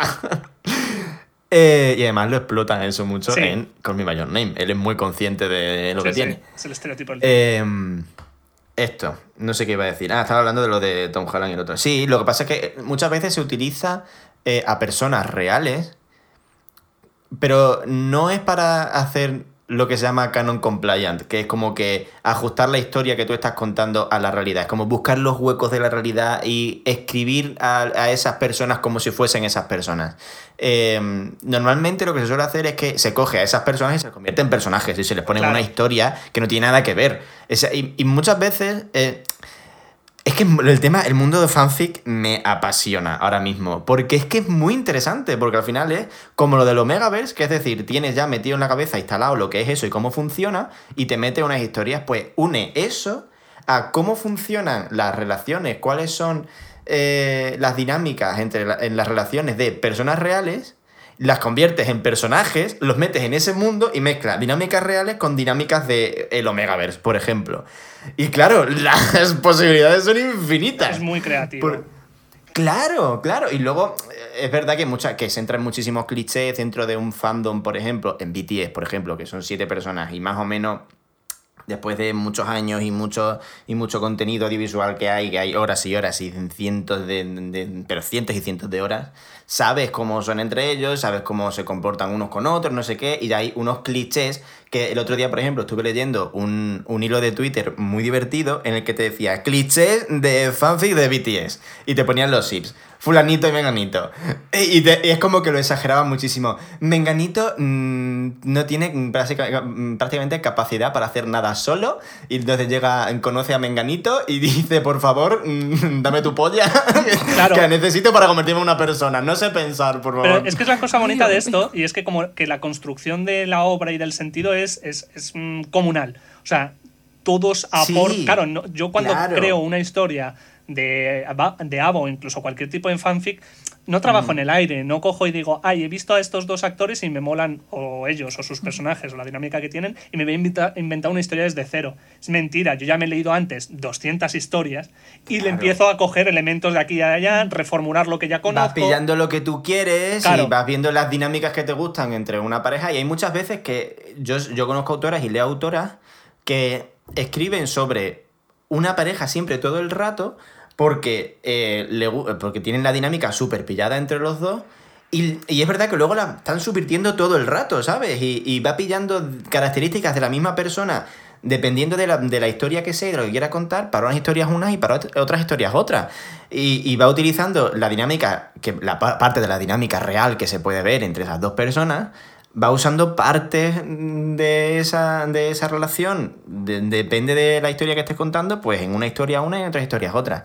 Y además es que hay una, hay una chica que la leo, que es peruana, que escribe en inglés, que ya, además os he tenido que hablar los dos de ella. Pero es que escribe muy bien. Esa, además, eh, sé que estudia cine, algo de esto, hace, hace documentales, hace cosas. O sea, es una tía que, que además es que se le nota mucho en la forma que tiene de escribir que, que tiene la imagen en la cabeza porque, es- porque mm, describe las cosas muy bien para que tú te las imagines, ¿no? Para que te crees una imagen mental de lo que te está contando. Y esta chica eh, escribe básicamente todo el rato, son- las historias de los protagonistas son los mismos dos personajes todo el rato. Pero depende de... Puedes, Perdón, puedes depende-. Ya sí, para que Depende de la no. Depende de la historia. eh, te coge unas cosas u otras. Y, y además es que me gusta mucho que siempre es como que mm, respeta mucho a, a los personajes que escribe, porque luego después pasa otra cosa cuando estás escribiendo, haces fanfic con personas reales y no con personajes de ficción que es que muchas veces puedes asumir que eh, características de los personajes de las historias son de las personas reales y ahí puedes ya mezclar realidad y ficción y es como no, tienes que tener muy claro que las dinámicas de una historia de ficción son ficción. No las puedes aplicar a personas reales y luego esperar que pasa mucho en, lo- en los fandoms. Y por ejemplo en el de BTS, por ejemplo, que es una cosa enorme, hay gente que ya se le va la cabeza y está como inventándose cosas y buscando cosas para emparejar a dos del grupo. Ah, y no, según el vídeo que veas, y que las te- personas te, lo reales- hacen, vamos. y que las personas reales abruman. O sea, tú vas a ver, a ver qué están haciendo mis fans y de repente te encuentras una comunidad que está haciendo, pues eso, historias de ficción o fanarts muy chungos y dices, eh, Claro, claro. ¿no, dices, le pasó a "Hostia, uno, eh". ¿no le pasó a uno de BTS hace poco con el tema del videojuego este o no sé qué? Que me lo contaste tú. Que se visto en el metió... podcast. Ah, no, sí, porque lo conté en el podcast, ¿no? Hicieron el juego, o sea, no, no fue esto, fue como que yo creo que no se esperaba que existiera eso. Era como que está la historia que te hace el juego, ¿no? Que es la historia que te quieren contar y que puedes jugar. Y luego tú puedes eh, coger a los modelos de los personajes de- del juego y mm, escribir tu- tus historias y tal. Pero además es que te lo dicen claramente en el y además es que lo, lo moderan mucho, que no se pueden hacer historias en las que emparejas a los eh, miembros del grupo entre ellos. O sea, es como que no está permitido porque es una cosa más de esto. Que, que- que esto o sea, yo entiendo que haya gente a la que eso le puede resultar incluso violento. Ya, sí. Fan Sobre del juego que. a ellos, o sea, yo entiendo que la- lo principal es como proteger un poco a ellos de decir, no tenéis por qué, no tienen por qué estar haciendo estas cosas, que de aquí luego esto lo suben a cualquier lado. Entonces tú te puedes montar historias loquísimas, pero mm, no, no, hay nada, no hay nada turbio. Y este lo que le pasó fue que yo creo que entró en el juego y vio esto, y claro, hay como un listado de historias y no sé qué, y hay gente pues que hacía, me acuerdo uno, uno que, eran, que magos y otro que eran no sé qué, y que este entró y diría, ¿qué coño es esto? Claro. Y puse una, una captura de pantalla diciendo, ¿pero esto qué es? ¿Esto de dónde sale? O sea, yo creo que era más confusión de no entiendo qué está pasando aquí que he visto una cosa muy turbia, ¿no? Mm. No, sí, Pero sí. sí, hombre, hay gente... Que te, abru- que te abruma de repente la- las, las pajas mentales que se puede llegar a hacer la gente imaginándose tu vida o reescribiendo tu vida en un marco Claro. ficticio. Claro, claro. Y bueno, ya por, en fin. por acabar con el Omegaverse, que no se nos salga de, de madre.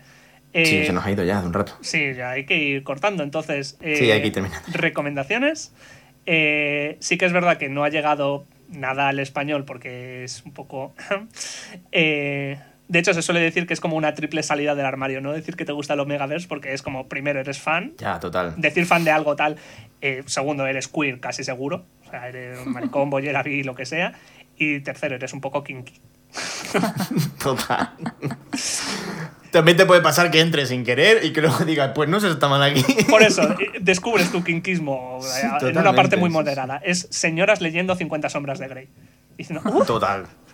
Uy, madre mía, lo que hace esta gente. Uy, uy, uy, Y luego se compran toda la sección del corte inglés. Claro. del- Es, es- libro esa, de- esa fascinación de lo prohibido, pero cada uno en su medida. Entonces, lo único que hay es como una obrita de Ibrea que se llama Perro Ladrador, Poco Mordedor. Joder. Entonces, no es exactamente Omegaverso, pero hace como lo mismo. En plan, a uno le muerde un perro y a partir de ahí empieza a emitir unas feromonas muy fuertes, bla, bla, bla. Le, le hacen un Spider-Man. Sí, es, con un perro. es eso, es como, como una versión soft de, del Omegaverse. Bueno. Y hay dos historias que no son nada canónicas, que me gustaron mucho, que son BL de tipo Omegaverse. Mm. Eh, una pertenece al Omegaverse Project, que es como una serie entera de, de obras Sí. Omegaverse. Eh, mm, escribirla es casi imposible, porque es Yukyu Omega, o sea, son cuatro U's y dos Y's, Yukyu Omega, que es como un Omega que, como les dan la baja laboral todos los meses en el celo, él no tiene celo, pero finge que lo tiene para que le den la baja.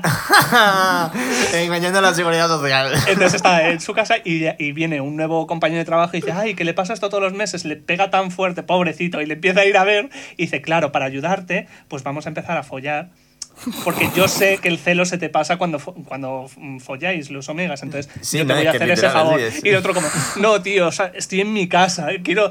Este era mi momentito del mes de estar con cervecitas y pizza y jugando a videojuegos. Y tienes que venir tú, puto pesado. Y yo tengo que empezar a hacer el tonto contigo.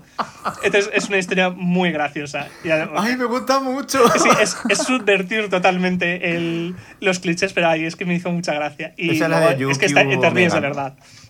Tiene mucho Esta es, la de, eh, esa es la de Yukio Omega. Yukio Omega. Y otra que está incompleta que es Megumi to Tsugumi, o sea, TS Tsugumi. Tsugumi. Megumi, Megumi to- to Tsugumi. Que no tiene traducción al español ni al inglés claro, ni nada. No, no, porque además son los nombres de los personajes. Son Ah. Megumi y Y Tsugumi. Tsugumi. Eh, y son. eh, esta es más normal porque es una relación normal entre un alfa y un omega. Lo que pasa es que el omega tiene lo contrario de la personalidad de un omega. Es Ah. súper violento. Es como, es como un kinky de, en español, ¿no? De, salir con el bate y pelearse. Entonces Qué la bien. dinámica es un poco rara porque, claro, uno es biológicamente alfa y el otro es lo, digamos, psicológicamente. Y es una obra muy simpática también. Y ya está, ya no hablemos más de esto porque llevamos mucho tiempo. Ya, ya no hablemos más de esto y prácticamente ya no hablemos más de nada. Porque está siendo el programa más largo de la historia. Vaya, no se podía saber. No se podía saber, sí, son las 2 menos 10 ya. Eh, yo tengo una pregunta. Julia, ¿te has quedado con alguna duda? Está la pobre apuntando todo. Está Estoy abrumada. literalmente apuntando cosas notitas. Yo lo del Omega Verse me ha dejado pero con el culo torcidísimo. Sí, sí. No- había oído mucho esa palabra, pero era como... No, no sé si quiero meterme, no sé de qué habláis. Y Hay es historias como- muy es que era peor. ¿eh? Era peor de lo que me imaginaba por, complejidad y por profundidad de- del tema. En realidad Ah. las reglas son como muy básicas para Sí. entenderlo y luego en cada historia te van metiendo elementos nuevos, ¿sabes? O sea que como sabiendo cómo se relacionan los alfa y los omega, el tema este de que tienen olor y lo del nothing, el resto, Sí, no, no es más complejo que, que Star Trek y Harry Potter. no, que- tiene unas reglas muy sencillas. Claro, solo que está creado un poco más desde la nada, pero. Claro, es que el- lo guay del Omegaverse es que no es que un autor haya dicho estas son las normas y no sé qué. No, es que es una cosa, lo que decía Nacho, es una cosa comunal, es una cosa que se ha hecho en, en grupo. Y como todo buen trabajo en grupo, pues todo el mundo, cada uno tiene sus ideas y, y cada uno se piensa que las suyas son las mejores. Entonces, Claro. cuando escribe su historia, pues hace lo que le da la gana. Ah, nadie ha hecho esto, seguro que va a quedar genial en mi obra. Claro, o sea que como es que no tienes que entender muchas cosas, simplemente te lees la historia y ya está. Y si hay algo nuevo, pues ya te lo explicarán. Pero aparte de lo de Omegaverse, todo el resto de demás, lo demás bien, ¿no? Ah, pues, yo creo que ha quedado bastante claro. Es que la cosa es que yo no había practicado. Yo no leo mangas. De, de hecho, no leo, punto. leo prácticamente nada. Y, y de yaoi mm, había visto como muy poca cosa, en todo caso, de, de anime o de.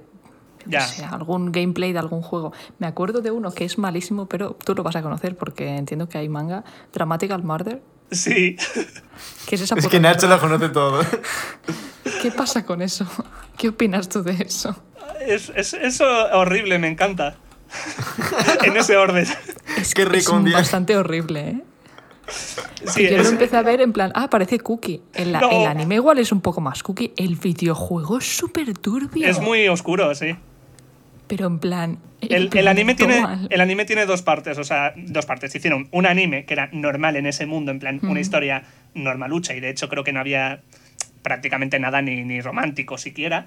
Y luego hicieron las ovas, que era la parte extra que siempre emiten, a lo mejor directamente o en internet, antiguamente en VHS o en el DVD como Sí, extras. era- era- los ovas eran directo Claro. a vídeo total. Y ahí es donde ap- aprovechan siempre para meter las cosas no canónicas. Entonces, la ova de Dramatical Murder era muy creepy. Creo que tenía que ver como con los finales del, Sí, del el videojuego. juego de cada uno. Sí, que es como una especie de otome, ¿no?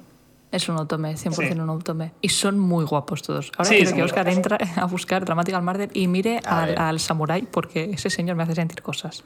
Tiene este rollo además de que están hipercaracterizados, ¿no? En los otomes siempre están todos muy caracterizados, pero esto es como, no, es personajes muy excesivos con mucha cosa. Hostia, ¿qué me Muy estás cosplay, contando? sí. ¿Qué es esto? Es, es, es muy, es Pero muy son cosplay. muy guapos, tío. Es que no puedo más. Pero- Pero después lo vi, pero lo vi porque yo no sin saber esta qué cosa. era. Y, y es como, ¿pero qué estoy viendo? Y el anime es como que se queda súper por encima de como medio deja ver las cosas, no te enteras muy bien. También hay como un montón de tema de la ciudad donde Sí. viven, que es como una especie así como de Final Fantasy VII, una cosa muy loca. Y, pero no te dicen nada. Después ves el juego y que es, pero en plan, pero, pero, pero, pero súper porno. Muy porno y muy kinky. Me interesa mucho esto. Pero bueno, le, le daré otra oportunidad porque como me pilló... Ahora, ahora es cuando digo, repente- ahora al final del pro... No, termina, perdona, Julia. No, no, eso. Que igual le, le doy un intento a las ovas o, o además otra- a lo- al videojuego. al- No me lo voy a comprar porque es como me queda un poco grande. Pero igual a los gameplays me lo pongo en YouTube. Me encanta Porque ahora tengo, un- tengo curiosidad de, de ver cómo era realmente sin el filtro de yo no saber que me estaba encontrando y fliparlo. Plan, ahora ya sabiendo a lo que voy. Si vas avisada es como que igual. Eh, entro en. Busco Dramatical Murder y, y entra a una web que pone Dramatical Murder. Los juegos BL pueden ser bastante tétricos también. Ese es el titular de la noticia. Pero Es me gusta mucho todo lo que veo. Que el, el uno que lleva gorrito y piercings por toda la cara, bueno, Ah, la sí, cara mira, no es el único este. sitio donde tiene piercings. Ok. Igual le va que le muerdan el glande también. Pero bueno. Eso es literalmente como la primera escena.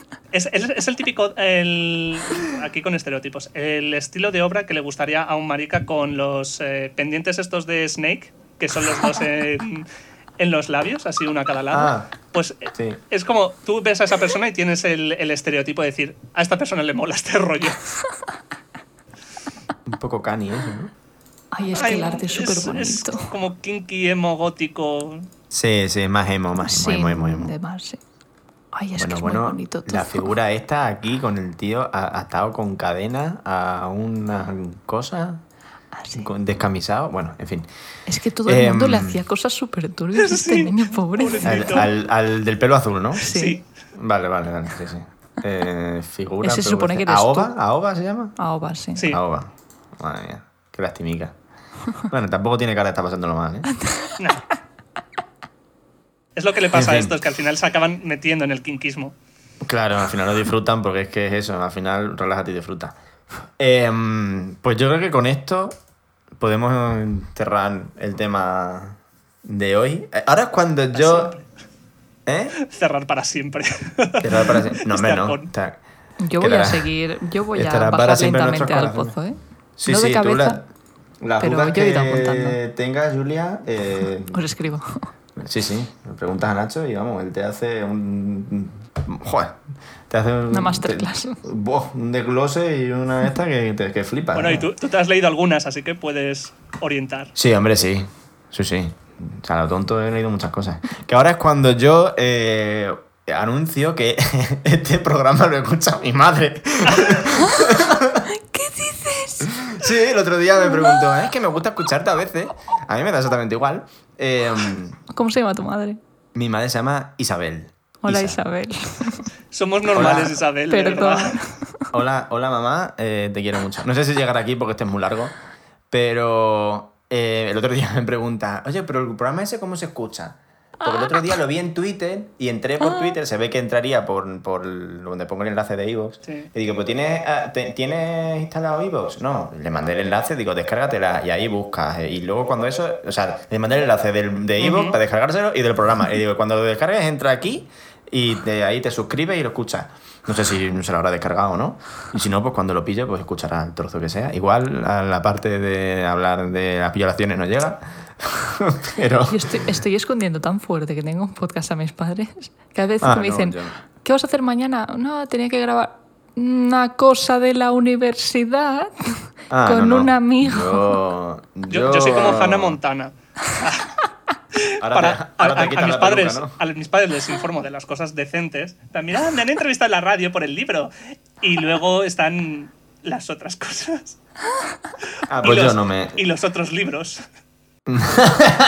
Porque mis, Yo- padres, mis padres no saben que he sacado la, la antología esta que tú tienes, Oscar. ¿Qué va? Pero, pero, pero espera, que yo me estoy enterando ahora. Tú has hecho un libro, varios libros. ¿Qué ha pasado aquí? O sea, yo, yo escribí un libro sobre Oscar Wilde, que ese sí lo conocen mis padres. Una biografía ilustrada, muy cookie. Ay, ¿Cómo se llama? Eh, Espérate. Ser Oscar Wilde. En plan, como el título de ser. Eh, Sir Oscar Wilde. y esa está bien, hice mi presentación y tal. Y luego he escrito, he colaborado en otras cositas y mis padres saben unas y otras no. Entonces, en una antología de relatos que se llamaba Pagos y Maleantes, que Oscar tiene, hay un relato mío y ese es como, a lo mejor esto no se lo cuento a mis padres, no vaya a ser que se lo lean. Porque, Ah. bueno, es un poquito más sexual. Tampoco sin fliparse. No, pero no quiero que mis padres lean eso. Joder. Ellos se lo pierden. Ay, qué bonito. Estoy buscando sí. aquí. Mira, la gente hace cosas, qué guay. Sí, Nacho hace muchas cosas, da mucho asco, lo hace todo bien. No, Em, la vida no. sí, escritor, escritor de sitio internacional. Eh, pues yo creo que, que con esto y el anuncio de que igual esto lo escucha mi madre, eh, o mi hermana, Un abrazo, Isabel. que mi, que mi hermana también... Bueno, tu hermana hermano me también. preocupa menos. A mí no me preocupa ninguna de las dos. Con esto yo creo que podemos ir cerrando el programa de hoy. Eh, no sin antes daros las gracias a los dos, Julia, como siempre. Hoy se te oía muy bien. ¿Verdad? Mejor de lo habitual incluso. E igual luego cuando lo escuches es una mierda. Y, y a Nacho, que yo sabía que nos iba a quedar largo, pero no tanto, Nacho. O sea, no mucho. ¿Cómo se nota que Luego- cuando nos gusta una cosa? Eso es, luego lo escuchas y dirás, uy, he hablado más de lo que pensaba. Luego lo escucho yo y es como, madre mía, cállate ya, porque es que no me callo, me odio mucho algunas Ta- veces. También voy a decir, mm, porque, porque es hora de comer y ya, y me estoy Eh. meando y demás, pero si no sacaría el tema de los furros y aquí nos quedábamos una hora más. Nada, pues esto se puede, se puede hacer otro día. Pero mm, esto, Nacho, que, que muchas gracias por, por poner el micro en la lámpara y, y contarnos las cositas estas de los hombres que a los que les gustan los hombres en viñetas en, en blanco y negro, menos algunas que son a color. Em, antes de irnos, eh, como he dicho antes, mi derecho de poner una canción en el programa se lo he cedido a Nacho. Y Nacho nos ha puesto una canción con un título magnífico. ¿Cuál es? ¿Y por qué esta canción? El título es JC Hates Faggots, o sea, Jesucristo odia a los maricones.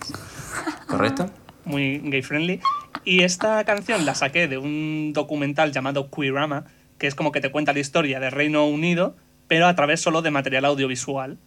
Entonces, en vez de explicarte las cosas directamente, pues te pone cachos de una manifestación o de películas o de tal, y es muy bonita. Y pusieron esta canción y dije, "Oh, ¿cómo mola?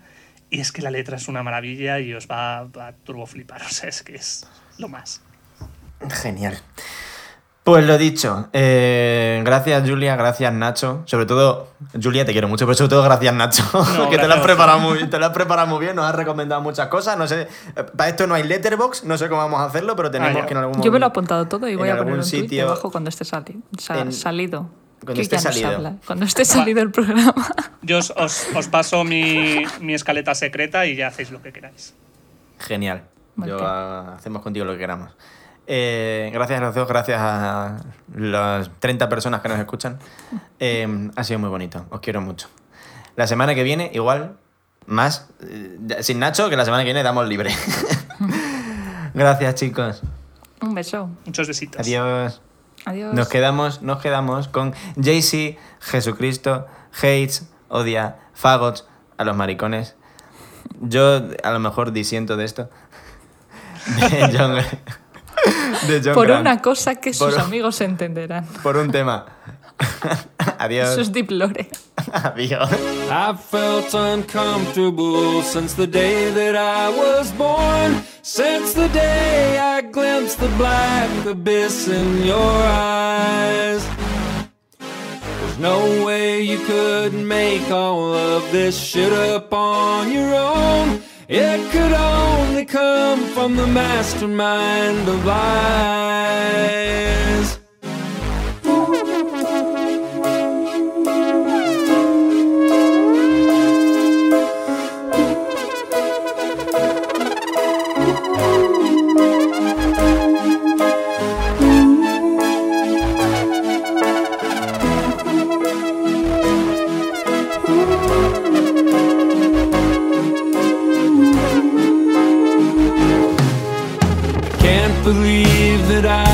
I've considered taking my own life. Cause I believe the lies about me were the truth. It will be magic to watch your transformation when you realize that you've been had. It's enough to make a guy like me feel sad. Cause you tell me that Jesus, he hates Fruit Loops, son. Who told you that when you were young? Pretty much anything you want him to, like sitcoms, pedophiles, and kangaroos. Morons who cut in line. Three bean salad and parking fines. And when we win this war on society, I hope your blind eyes will be opened and you'll see. The arrogance it takes to walk around in the world the way you do, it turns my brain to jelly every time. The rage and fear I'm feeling have begun to make me sick. And I think that I might be about to commit a crime. And you tell me that Jesus, he hates homo, son. We told you that when you were young. Pretty much anything you want him to, like Cocoa Puffs, red cars, and Jews. Postal clerks who waste your time, weight loss shakes, and the local news. And when we win the war on society, I hope your blind eyes will be opened and you'll see.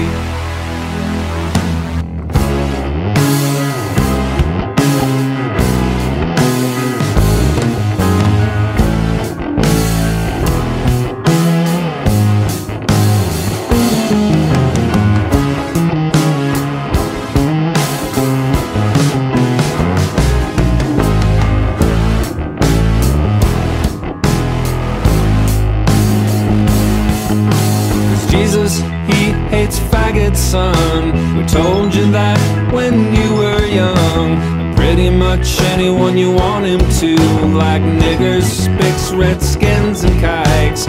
Men who cannot tame their wives, weaklings, cowards, and bull dykes. And when we win the war on society, I hope your blind eyes will be opened and